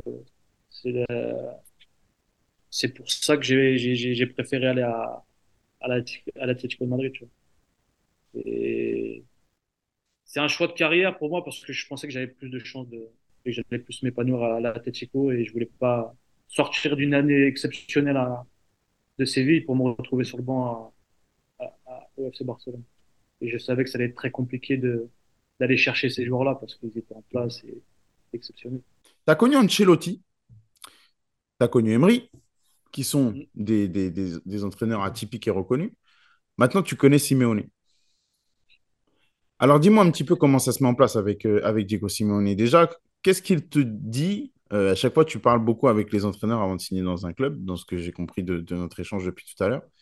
Qu'est-ce qu'il te dit pour, euh, pour l'utilisation qu'il veut avoir avec toi, le système, ce qu'il voit en toi et après, on va parler un petit peu de la relation parce que je pense que c'est un, je pense que c'est un personnage, de monsieur. Mais qu'est-ce qu'il te dit déjà quand vous quand vous, vous rencontrez? bah, Déjà, il me dit que je suis son premier choix sur, le, sur les attaquants, qu'il apprécie beaucoup mon, mon, style de jeu, qu'il voulait, voulait, aussi un, un genre de, de, rupture, de profondeur et que de jouer avec euh, Antoine, Antoine devant, c'était, ça pouvait être une bonne alchimie.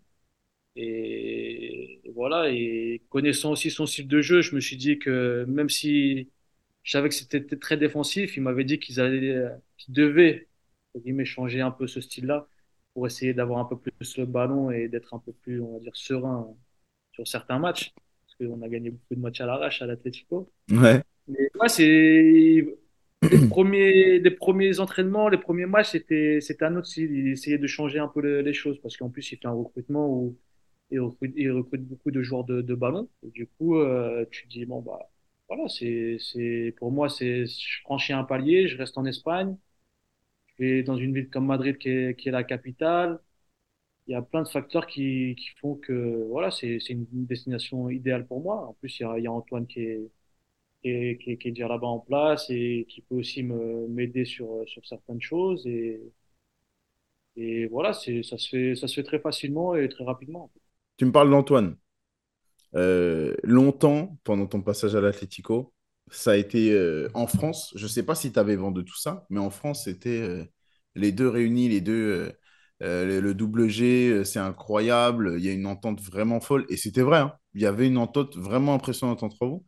On, était même, et je reprenais les titres des journaux de l'époque, en préparant l'interview, il y avait ce côté, pour l'équipe de France, ça va être un régal. Est-ce que toi, elle est, elle est, euh, elle est hyper naturelle, l'entente avec, euh, avec Antoine? Est-ce que ça se fait comme ça directement? Euh, à quoi c'est dû?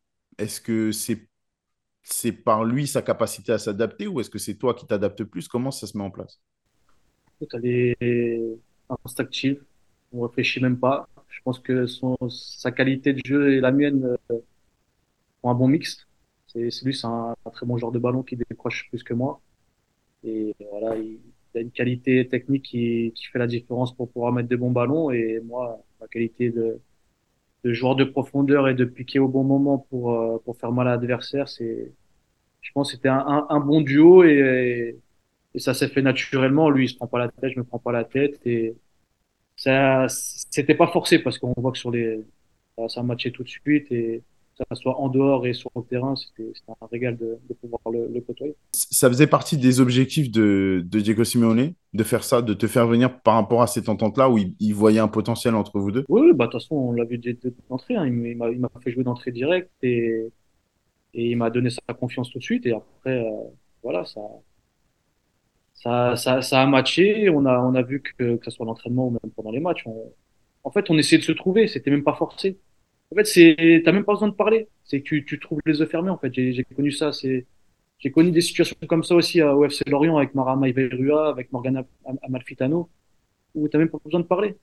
T'as même pas besoin de parler. Ouais. Pour dire, euh, avec Morgana Amalfitano, pour note avec, avec toi, la troisième année qu'on fait ensemble, il me fait que des passes D alors qu'on se parlait même pas. On était fâchés tous les deux. Tu vois, on se disait même pas bonjour pendant, pendant un an, alors qu'il me faisait que des passes, je faisais que des passes et c'était mon meilleur passeur. Ok, sur le terrain, il y avait pas de, il y avait pas d'ego, il y avait pas de tout ça. C'était, et c'est qu'à la fin où on s'est un peu rabiboché et on était un peu sauvages tous les deux à cette époque. On s'était un peu embrouillé sur un match pour une connerie et voilà, on était un peu rancunier tous les deux. Mais sur le terrain, voilà, il y avait pas de, il y avait pas de rancœur, c'était, c'était naturel. Pas forcé, on n'avait même pas besoin de discuter. ok. Bon, je te- tu, je- j'en profite parce que je crois que tu es le premier joueur de l'Atlético Madrid que je fais, que je reçois dans cette émission. Euh, alors parle-moi, parce que nous, le grand public, c'est toujours les mêmes choses sur l'Atlético. Euh, Diego Simeone, il doit être fatigant pour les joueurs, ça doit être insupportable. Euh, comment un joueur qui aime le jeu et qui a autant de qualité technique peut prendre du plaisir en étant à l'Atlético, etc., etc. Alors, tu as à la fois ce discours-là, mais tu as aussi, t'as aussi toute une espèce de vague populaire qui vient derrière l'Atlético quand ils sont face à des grosses écuries comme le Real Madrid ou, euh, ou le FC Barcelone, où tu sens une sympathie et qu'en en gros, il y a tout le monde qui est derrière les outsiders. Ça fait quoi de jouer à l'Atlético de Madrid? Est-ce qu'on est heureux de jouer à l'Atlético? Est-ce qu'on est frustré? Est-ce que, est-ce que Diego Simeone, c'est très compliqué à gérer? Parle-moi de tout ça. C'est beaucoup de sentiments, on va dire. T'es heureux, t'es frustré, t'es... C'était une très bonne expérience, mais qui n'était pas facile parce que pour un, pour un attaquant, pour un, quelqu'un qui, qui, qui veut jouer au football, c'est, c'est vrai que c'est, c'est, c'est pas évident parce qu'il demande un, un, un style de jeu très atypique beaucoup de défense et qui, par contre, quand il, quand il part en contre, il fait très mal. Et beaucoup de matchs qu'on a gagnés, on les a gagnés 1-0. C'est Ouais, vrai que des fois, des fois que c'était pas facile. Après, il y avait aussi des moments où, quand tu étais bien dans le match, il- comme j'étais un peu le, le nouveau de la, de l'équipe, il, il te sortait à la 60e minute alors qu'il n'y avait pas de, il faisait rentrer un autre, tu vois ce que je veux dire? C'était, il y avait beaucoup de choses comme ça qui, qui étaient dures à accepter de temps en temps. d'accord. Après, après la, la, la force qu'il a, c'est qu'il arrive à unir son, son groupe avec lui et il avait une ossature dans, dans le vestiaire qui était, était exceptionnelle. T'avais Godin, t'avais Gabi, t'avais Coquet, t'avais Antoine. On pouvait s'appuyer sur des, des mecs comme ça pour aussi, pour aussi remobiliser euh, certains joueurs qui étaient, qui étaient un peu plus en difficulté à certains moments. Et c'est là où, c'est là où il a été très bon, c'est de, de construire un, un vrai groupe, en fait. Ouais. Parce qu'on a été un, un groupe qui vivait, qui vivait très, très bien. Euh, d'accord. Donc l'échange est possible quand même, même s'il y a des frustrations. C'est un, un coach qui est proche de, qui est proche de son groupe. Il échange avec son Ah groupe. non, mais on- tu, tu peux parler, euh, à tout moment, tu peux parler avec lui. En fait, ce qui retranscrit pendant les matchs, en dehors, il est complètement différent. C'est quelqu'un de très calme, enfin de très calme. Quand, quand tu, tu vas dans son vestiaire, quand tu, quand tu parles avec lui, quelqu'un de très calme, posé, qui réfléchit beaucoup. Par contre, quand il, quand il est sur le terrain, ou même à l'entraînement, il laisse beaucoup, il laissait beaucoup son, son, son adjoint faire et son, son préparateur physique. Mais par contre, quand il est sur le terrain, il est possédé. faut, faut pas le nier, il est possédé. Hein, je crois il devait perdre un ou deux kilos à chaque match. Et en fait, cette passion-là qu'il a du football, il arrive à te la, à te la, à te la transmettre. Il faisait des causeries de 5, 10 minutes, pas plus. Là, t'allais sur le terrain, t'avais envie, avais envie de te donner pour lui, alors que des fois, t'adhérais pas spécialement à son, style de, jeu, tu vois. Mais en fait, il a, il touché le, bon bouton pour, euh, pour euh, pouvoir euh, toucher les joueurs et pour, pour, pour qu'ils donnent tout sur le terrain après pour, pour le club et pour lui aussi. Ok. Bon, rapidement, on a cette épopée encore une fois parce que monsieur est monsieur de la Ligue Europa et il la gagne tous les ans, faut croire.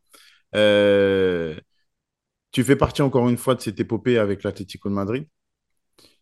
Alors, quand tu la compares aux autres, tu étais un petit peu l'expert de la compétition parce que tu l'avais déjà trois fois comparé à d'autres qui ne l'avaient pas du tout. Mais quelle saveur elle a? Euh, Le style de jeu est complètement différent, l'atmosphère, le, le, parcours est complètement différent. Non, tout, tout, est différent sur cette année-là parce que c'était une, une, année difficile pour moi en termes de, de temps de jeu aussi. Ouais. Euh, pareil, j'ai fini la première année avec une pubalgie. J'ai dû me faire opérer, j'ai dû me faire opérer pendant les vacances et du coup, bah, après saison, c'était c'était compliqué. Je l'ai mal faite et du coup, j'ai eu du mal à commencer aussi la, cette saison. En fait, dès que je loupe une pré-saison, c'est quand t'es pas bien physiquement pendant la pré-saison, c'est compliqué de, de pouvoir ouais. enchaîner une saison complète à, à, à fond.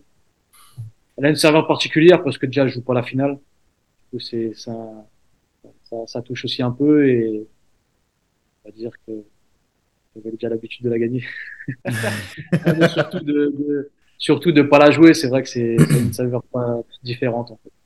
Si je l'avais pas joué, que c'était ma première, peut-être que je l'aurais fait différemment.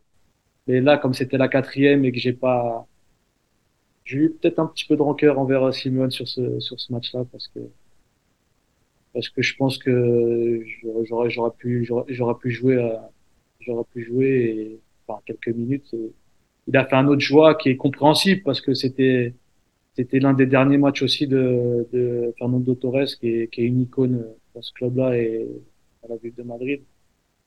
Il a fait son choix et voilà, faut, faut le respecter. toute la carrière de Fernando, c'est on va dire c'était plus plus logique de, de, de le faire rentrer en exactement. Je pense qu'il se serait fait un peu plus allumé si tu avais fait rentrer toi et pas Fernando plutôt que l'inverse, je pense. Ouais, non, je pense bon, après il joue avec ça aussi sur certains matchs. et Fernando, c'était icône. Ouais, d'accord. C'est euh, quelqu'un quelqu d'important au club. Quoi. Ouais, c'est pour ça que je dis ça. C'est pour ça que je dis ça. Je pense que les romantiques du club, ils ne pouvaient pas concevoir que, que Fernando Torres ne, ne, ne, rentre pas, mais euh, tu as, as, à mon avis, un autre avis sur la question. Euh, ok, bon, il y avait la frustration envers, envers Diego, euh, Simeone, mais... De toute façon, quand tu joues pas, tu es toujours frustré. Toi. Ouais, bah, c'est pour ça. C'est pour ça.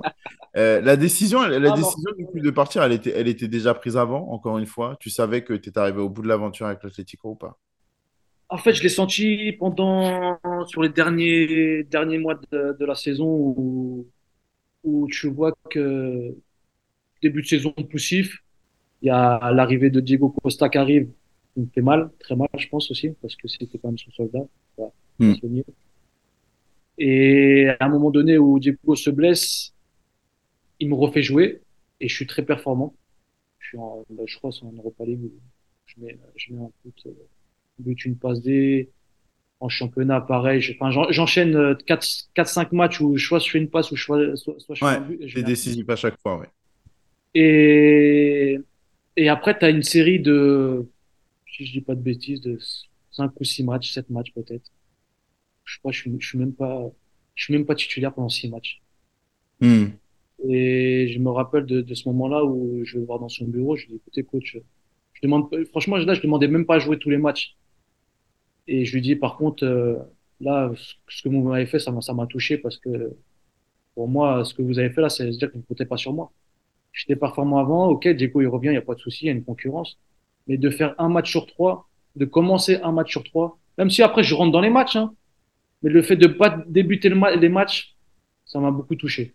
Mm. Et après, il y a, il y a comment dire, il y a une anecdote aussi sur ce, sur cette année-là où, où t'as, bah, il y a ces- cet épisode qui se passe et t'as Diego, euh, Diego Costa qui, qui se blesse, euh, je crois, en quart de finale contre, contre le Sporting.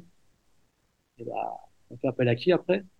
Appel à moi. Mais le problème, c'est que mentalement, j'étais, j'étais pas, j'étais plus dedans. Et je, je reçois un coup de fil de, de- du directeur sportif et qui me dit qu'il qu'il voudrait que, qu'il voudrait que, que j'accueille le coach et lui euh, chez moi euh, pour discuter. Parce qu'il y avait le match d'Arsenal en, en demi-finale de l'Europa League. Mhm. Ok, il n'y a pas de souci, vous pouvez venir et tout, la porte est toujours ouverte. Et là, on- je les reçois chez moi, c'est la première fois que ça m'arrivait. Hein. Ça fait bizarre, hein, de Ouais. recevoir des, des, enfin, de recevoir chez moi. Et voilà, et il commence à, me parler. Il me dit, euh, il me dit, écoute, euh, tu vas jouer contre la demi-finale contre Arsenal et tout. euh. Enfin, il me raconte des, des, ces choses et il me dit, et toi, qu'est-ce que tu en penses? Je dis, écoutez, coach, moi, je suis un compétiteur, je, je vais la jouer, je vais jouer à fond, à fond la caisse. Maintenant, je vais pas vous cacher que mentalement, je suis touché. Et je lui explique tous ces petits trucs qui m'ont, qui m'ont fait mal, en fait. Et je lui dis, à la fin de la discussion, je lui dis, écoutez, je vais me donner à 100%, mais je peux pas vous garantir, je peux rien vous garantir. Parce que il y a des choses qui sont faites, vous m'a- la confiance que, j'avais en vous, bah, c'est un peu cassé. Et voilà, ça s'est terminé sur une bonne discussion euh, qui a, dû durer peut-être une- 30 minutes, une heure. Et voilà, après, euh, il s'est passé ce qui s'est passé. Malheureusement, je joue, enfin, je joue le match et au bout de, je crois, de 10-15 minutes, on prend, on prend un rouge. Du coup, on joue à la 10 et bon, il me fait sortir à la 65e minute, tu vois. Et après, enfin, c'est toutes ces choses-là et mais de, à partir de ce moment-là, là, je, je savais que fallait que je, je, je rebondisse ailleurs. D'accord. Mais quand même, tu montres encore une fois qu'il est dans les champs. je voulais être plus, plus con- considéré que ça, tu vois. En Ouais, fait, c'est ça qui m'a fait mal. J'avais l'impression d'être le bouche-trou qui, ah, je pense qu'il qui disait rien et qui était, entre guillemets, qui faisait le taf quand il le fallait, mais qui était, comme tu as dit, peut-être pas assez bon pour être titulaire. Mais là, sur ce coup-là, c'est vrai que ça m'avait beaucoup touché. Bon, alors, on va terminer sur une note parce que c'est important, je ne peux pas te laisser filer sans parler de ce sujet-là. Il y a euh, l'équipe de France. Parle-moi un peu de ton sentiment par rapport à l'équipe de France. Est-ce que tu ressens, toi, cette manque de, ce manque de légitimité? Et comment, comment l'épisode 2018, tu l'as vécu? Franchement, celle qui m'a le plus touché, je pense, c'est celle de 2016. Parce que là, j'étais plus légitime à, à faire partie de, de ce groupe-là. Parce que j'étais Ouais. très, très performant avec mon club. 2018, euh, ça m'a pas plus choqué que ça. Je savais que Tu savais que tu n'étais pas du groupe? faire partie de, de ce groupe-là. J'ai, franchement, pour te dire, euh, c'est plus 2016 qui, qui aura pu me, me, me chagriner, on va dire. Après, comme je t'ai dit, hein, il y a des choix de coach, il y a des choix de, il y a beaucoup de, de, de paramètres qui rentrent en compte. Maintenant, si j'étais, si je m'étais arrêté à chaque échec, entre guillemets, de, de ma, de ma vie ou de ma carrière, j'aurais jamais avancé. Du coup, c'est peut-être aussi ce qui m'a fait avancer sur plein de, plein de choses et qui m'a fait rebondir sur, euh, sur des autres clubs euh, pour pouvoir me relancer. Et c'est- je c'est ça ma force au, jour d'aujourd'hui. C'est vrai que ça a peut-être un, petit, un petit goût amer de pas avoir fait une compétition, un, euro ou un mondial. Dire c'est la vie et les coachs font leur choix et, on peut, on peut rien y faire. mais En 2016, tu n'as pas d'échange du tout parce que tu es concerné par l'équipe de France.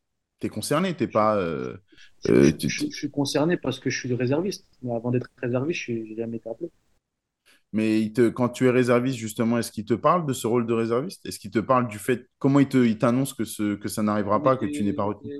On était six, on était six, sept et on savait que, parce qu'à cette époque-là, ils disaient les 23 et les 7 réservistes. Et moi, je suis arrivé, parce qu'il y avait deux semaines normalement à faire. Moi, je suis arrivé la, dernière semaine parce que, parce que j'avais la Coupe du Roi et la, l'Europa League à jouer. Et on fait une très bonne semaine avec tout le monde et tout. Et de toute façon, c'était clair et net. On faisait la semaine qu'on partait, euh, il fallait, fallait rester proche pour au cas où s'il y avait, euh, s'il y avait une, un blessé, quoi. Ouais. Mais non, il y a de l'échange, il y avait tout ça. Et comme je t'ai dit, c'était les choix des coachs. Et je pense que même mon retour euh, l'année d'après, euh, quand je signe à l'Atlético Madrid et mon, mon retour en équipe de France, je suis pas sûr que s'il y avait tout le monde de disponible, j'aurais, fait partie de, cette équipe-là. Maintenant, euh, il m'a, il a fait appel à moi, j'étais performant sur ce, sur ce, ra- ce rassemblement. Et voilà, j'essaie de saisir ma chance et j'ai pu faire mon petit bout de chemin jusqu'au jour où ça s'est arrêté, tout simplement. Mais non, c'est des choix de coach. J'ai aucun souci aussi avec Didier Deschamps. Quand j'étais là, on se parlait, il y avait, et j'ai aucune rancune en- envers lui. C'est des choix de coach. Euh, Si je suis amené à être coach plus tard, je pense pas que je vais être coach, mais des choix, quoi. Des fois, c'est difficile à comprendre, Ouais. mais pourquoi tu veux en vouloir? Ça, ça va, ça va t'avancer à quoi. Ouais, t'as raison. Si t'es dans cet état d'esprit-là, je pense que t'as tout compris. Euh, bon, parlons de Valence. Faut que je te parle de Valence. Euh, Valence, Valence. euh, du coup, t'es à la relance. Compliqué, Valence. Compliqué, Valence. Ouais, c'est compliqué, mais c'est pour ça, plus c'est compliqué, plus c'est intéressant, parce que justement, on- j'ai envie de comprendre comment vous vivez les choses et puis le, le pourquoi du comment. À Valence, re- t'es à la relance du coup, parce que l'Atlético, ça finit un petit peu avec, euh, avec en autre boudin, avec la petite frustration de la finale aussi. Déjà, comment tu choisis Valence? Parce que c'était aussi un peu à l'image de, de Marseille qui n'arrivera jamais, mais Valence, c'était un petit peu la série de rendez-vous manqués. Euh, c'est aussi pour ça que tu fais ce choix-là? Écoute, je me dis, je me dis, j'ai fait Séville, j'ai fait l'Atlético, je Ouais, vais pas aller au Barça à ce moment-là, je vais pas aller au Real Madrid à ce moment-là. Je dis, il me reste quoi en Espagne? Je dis, écoute, à mes, je dis à mes agents, les gars, je vais aller dans ce club-là. Il me reste Valence, c'est un club historique, il y a un petit passé entre guillemets avec eux, il faut que j'aille là-bas. Ils disent, ah putain, t'es chiant et tout, euh, tu veux pas aller dans ce club-là, ce club-là? Je fais, écoute, écoutez, c'est soit ça, soit ça, soit rien du tout. Et j'ai eu la chance aussi d'avoir une bonne, bonne relation avec mes agents où, voilà, tout ce que je leur ai dit de faire, entre guillemets, ils ont, ils ont fait le forcing pour, euh, pour, euh, pour essayer de, de m'emmener dans, dans les clubs où je voulais aller aussi. Ouais, c'est ça aussi qui a, fait aussi ma, ma force, c'est de, de, de bien m'entourer euh, de personnes compétentes et de, de, de bonnes personnes pour, pour euh, faire les, les bons choix et les, au bon moment aussi, surtout. Parce qu'il y a des moments où je voulais partir et ils me disaient non, tu portes, tu dire. d'accord. Peut-être c'est, c'est, faut s'entourer de bonnes personnes aussi. C'est comme, on peut pas y arriver tout seul. Mais c'est vrai que sur ce moment, sur raison. ce moment-là, je le- sur ce club-là, j'aurais dit, écoutez, c'est soit ça, soit, soit rien d'autre. Là, j'aurais pas laissé le choix sur celui-là. D'accord. Non, mais en plus, il y avait un coach, euh, il jouait la Ligue des Champions, ils avaient fini quatrième. Il y avait un coach qui était qui est Marcelino, qui est très bon coach en es- espagnol, que, que j'ai, que, que j'aime beaucoup. C'était une relation compliquée aussi au départ, je peux tout après si tu veux. Mais, euh, style de jeu parfait pour moi. 4-4-2, un peu à la l'orienté. L'orientaise. Ouais, on revient aux que ça se rapprochait beaucoup de, de Christian Gourcuff. Avant que tu me donnes l'anecdote, euh, est-ce qu'il y avait le- est-ce qu'il y a déjà eu à ce moment-là la tentation? Est-ce que tu commençais à regarder un petit peu du côté de la France? Euh, tu envisageais un retour ou pas? Non, pas du tout. Non, pas à ce moment-là. Ta famille et toi, vous étiez bien en Espagne et il était hors de question de rentrer? Ah ouais, il était hors de question, et même, euh, même le fait de signer à Strasbourg, je pense que ça m'en veut encore maintenant. Ah, si c'est pour le soleil, je peux comprendre que- qu'elle a un petit peu de rancune quand même. Non, mais c'est, c'est, c'est pour tout, c'est pour la. C'est différent. Ouais, C'est, moi, je suis très- on, est on est très heureux à Strasbourg, hein, c'est sa ville aussi à Strasbourg et tout, mais c'est vrai que la vie espagnole nous correspondait, euh, correspond bien, en fait. Bah, peut-être qu'en fin de saison, euh, je sais pas ce que tu as prévu de faire. Si on repart, euh, si on repart ou quoi, mais euh, Déjà, on se maintient, et après, on voit ce qu'on fait. d'accord. Moi, je te rappelle pour quand le maintien est assuré. Bon, parle-moi de l'anecdote. C'est quoi l'anecdote? Non, l'histoire aussi avec, euh, avec Marcelino. C'est, écoute, bah, mon feeling et tout, on, on des messages, on s'appelle pour, pour pour essayer de me faire venir à Valence. Et moi, de toute façon, j'étais décidé et, et je voulais venir à Valence. Du coup, il n'y avait pas de, pas de souci de ce côté-là. Et j'arrive à Valence et, en fait, pour moi, peut-être, je me suis mis dans, dans l'idée où c'était, j'allais jouer titulaire et ça va être indiscutable, tu vois. Et j'arrive, euh, on s'entraîne, on joue, on fait quelques matchs et il me fait jouer, il me fait pas jouer, il me fait jouer, il me fait pas jouer. En fait, j'arrive pas à trouver mon rythme de croisière. Tu vois, j'arrive pas, j'arrive j'arrive pas à trouver mon rythme de croisière parce qu'il y a tous ces changements et tout. Et je me dis, putain, je me fais partir de la tête de, de l'Atlético, euh, à un moment donné, si je viens à Valence, c'est pas pour être sur le banc, c'est pour, c'est pour jouer, tu vois, c'est pas. Et à un moment donné, un match de coupe, c'est la première fois que ça m'arrive dans ma carrière, un match de coupe, et j'allais jouer et contre une petite équipe. Et il vient cinq minutes avant le match, il me dit, écoute, euh, tu vas jouer 45 minutes parce que j'ai besoin de toi euh, le week-end d'après. Et là, cinq minutes avant le match, moi, je dis rien, tu vois, j'ai, J'avais juste envie de dire, mais laisse-moi jouer. Si, après, si ça se passe bien, si tu me laisses, si tu vois ce que je veux dire. Mais 5 Ouais, minutes du match, tu dis rien, t'es dans ton match et concentré. Et on fait une première mi-temps, je crois. Je dis, ouais, c'est pas, pas bien et tout. Et, et là, je vais voir le coach. Je dis, écoutez, coach, vous pouvez pas me laisser juste 15 minutes en plus et tout. J'en ai besoin et tout. Sais, pour la confiance, pour tout ça. Il dit, non, non, je t'ai dit de sortir, tu sors. Et là, je sais pas ce qui s'est passé dans ma tête. J'ai craqué, là, j'ai pris mes chaussures, j'ai crié dans tout le vestiaire. J'ai commencé à dire des choses que j'aurais pas dû dire. Et on a une altercation, enfin, pas une altercation, mais on parle fort. euh, je, je vais me doucher, il vient dans les douches, on commence à, à s'énerver tous les deux. C'était pas du tout mon style, mais à ce moment-là, je sais pas, ça, j'ai disjoncté, on va dire. Et voilà, le match se passe et le lendemain, enfin, t'as- tu quand t'as des choses comme ça qui se passent, t'as du mal à dormir. Et, le lendemain matin, je vais au vestiaire, j'ai pensé toute la nuit, je vais voir le coach et je vais m'excuser. Je vais m'excuser parce qu'il y avait des jeunes aussi qui étaient là, j'avais pas à avoir euh, ce comportement-là. On reste, je crois, une heure dans le, vestiaire, dans son bureau. On reste une heure, on discute, euh, patati, patata. Je lui, je lui explique un peu ma façon de travailler aussi parce qu'il avait une façon de travailler particulière. Moi, je disais que j'étais un joueur assez explosif, un, un joueur euh, qui avait besoin d'énergie pour le week-end. Du coup, la semaine, il y a des moments où il fallait, fallait m'adapter, il fallait, tu sais, faire des choses différentes, tu vois. Et il était borné, non, faut toujours faire pareil, tout le monde pareil. Du coup, on sort du rendez-vous, il me dit, écoute, euh, pas de rancune, on repart à zéro, il n'y a pas de souci. Je lui dis, ok, d'accord. Et là, je vois un match, deux matchs, trois matchs, quatre matchs, cinq matchs, sur le banc, sur le banc, sur le banc. Jusqu'au, jusqu'au jour, et là, je, moi aussi, je commence à être un peu, un peu con, on va dire, à être rancunier et tout, et je, fais moins d'efforts. Et du coup, je comprends un peu pourquoi je suis un peu euh, à ce, moment-là. Et je crois que ça arrive euh, juste avant le Noël. Et là, je me dis, putain, je suis pas venu ici pour me faire chier, pour, euh, pour rester sur le banc et pour, pour lui donner raison, on va dire. En fait, le, le déclic, c'était, je voulais pas avoir tort. Je voulais lui montrer que j'étais plus fort que ça et plus fort que lui, tu vois. Et deuxième partie saison, il, bah, pareil, il me fait jouer, il me fait pas jouer. Et je commence à être plus performant, tu vois, plus performant.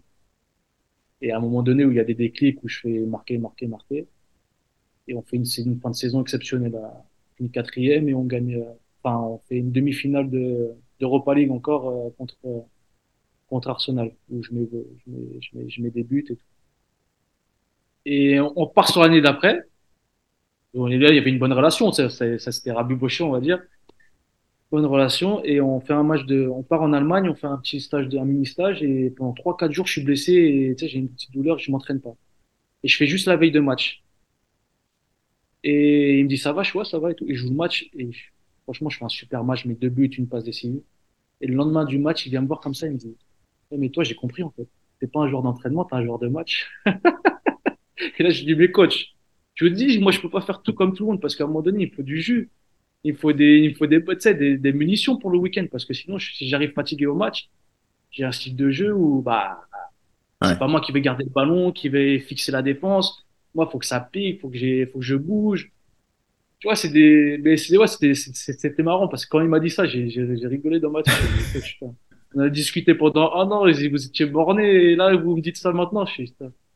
Et après, malheureusement, bah, on connaît l'histoire et il est parti et ça, ça m'a, ça m'a touché aussi quand, il est parti. Parce que c'était pas, on va dire, c'était pas, pas réglo de, la part de, Valence. C'est ce que m'a dit euh, Elekem Mangala.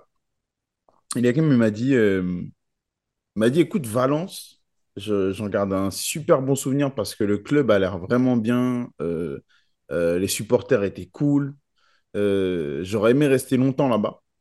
Mais il me dit, c'était une période d'instabilité totale, que construire quelque chose, c'était compliqué, qu'il y a eu plein de coachs différents, que lui, personnellement, il s'était blessé, etc. Mais bref, il me disait que c'était un peu compliqué. Vous, pour, te, pour reprendre sur la période de toi, tu y es, vous remportez la Coupe d'Espagne en 2019. Et ensuite, on a l'impression que c'est la dégringolade. Alors, toi qui y es, c'est quoi la différence entre euh, la première année où justement avec Marcelino tout se passe bien et après, après on, a l'impression que tout ce que touche le club, ça part en vrille. Qu'est-ce qui s'est passé? Tout simplement, le, la démission, enfin, pas la démission, ils ont viré le coach. Le problème, c'est que, enfin, le problème pour le propriétaire, c'est que le coach était, était très, très, pas ami, mais très soudé avec, le, avec Ongoria et avec le Matteo Ale- Alemani, le directeur sportif. Ouais. Du coup, quand ils ont viré le coach sans avertir le directeur sportif et toutes ces personnes-là, bah, ils ont tous décidé de partir. Et je pense à, dès ce moment-là, bah, le club est parti, parti un peu en sucette. Il y avait, on avait un bon groupe, hein, mais je pense que même nous, les joueurs, comme je t'ai dit, même moi qui est, généralement, ces choses-là, ça, ça m'atteint pas. On a, on a tous été très touchés. Et je me rappelle de, c'est, ça m'avait choqué parce que il avait fait son discours d'adieu Mhm. et je voyais des joueurs pleurer. Je voyais des joueurs pleurer dans le vestiaire. Pour te dire que même si tout n'était pas parfait avec tout le monde, on avait quand même créé un, un peu euh, une atmosphère comme à Séville où bah, tu rencontres un titre alors que euh, tu, tu gagnes un titre alors que t'as fait, je crois, pareil, 10, 10, 11 ans que t'avais pas gagné un titre à, à Valence. Du Roi contre Valence et contre Barcelone qui est, une petite équipe. Et tu sais pas pourquoi il, il vire le coach, quoi. Du coup, après, c'est un engrenage, il vire le, direct, enfin, le directeur sportif parle, Longoria part, et après, c'est un peu la débandade, quoi. Il y a des coachs qui, qui viennent, qui se succèdent, et, des joueurs qui veulent partir parce qu'ils sont aussi un peu trahis. Mhm. Et puis, et puis voilà, quoi. C'est plein de, de petits trucs comme ça qui, qui font que je pense que le club euh, n'est pas stable. Et qui sera pas encore stable s'ils mettent pas des personnes euh, compétentes comme il y avait avant. Ce qui est, ce qui est étonnant, c'est que malgré cette période de flou total, toi, tu restes longtemps. C'est-à-dire que tu- un- on a l'impression, même là, quand tu m'en parles, que c'est un petit peu, c'est une tension particulière. Il y a beaucoup d'émotions négatives avec le départ du coach. Les performances, euh, même sportives, elles sont en déclin. Euh, mais toi, tu ne pars pas. Pourquoi tu pars pas? Parce que même s'il y a tout ça, je me sens bien, je me sens bien dans, dans ce club-là, je me sens bien dans cette ville et, et voilà, c'est, ça reste, ça reste Valence. Tu joues dans- devant 50 000 spectateurs, il y a des super supporters, même si ça n'a pas été facile au départ. Peu Ouais. aussi. Mais euh, non, c'est, il y y a une super ambiance. Après, c'est, il y a le Covid qui est arrivé aussi. Oui, il y a eu Le ça aussi. Covid est arrivé et je pense que le Covid a fait du mal à beaucoup de monde. Et j'avais un contrat de trois ans et j'avais pas d'autres opportunités euh, d'autre part euh, pour pouvoir partir qui me qui m'intéressaient.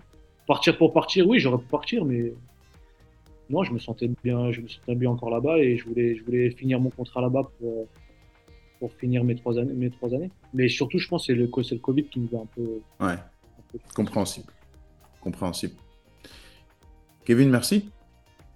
bah de rien. hein. On n'a pas parlé de Strasbourg. On a...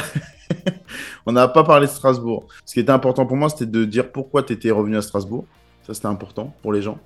Euh, de parler du fait que vous avez marché sur l'eau l'année dernière. Je suis content, tu es resté, euh, resté près de deux heures avec moi, donc merci beaucoup, ça me touche. Et, euh, et puis, euh, bah, je, te, je te souhaite tout le meilleur. La chance, beaucoup je suis pas quelqu'un qui parle beaucoup.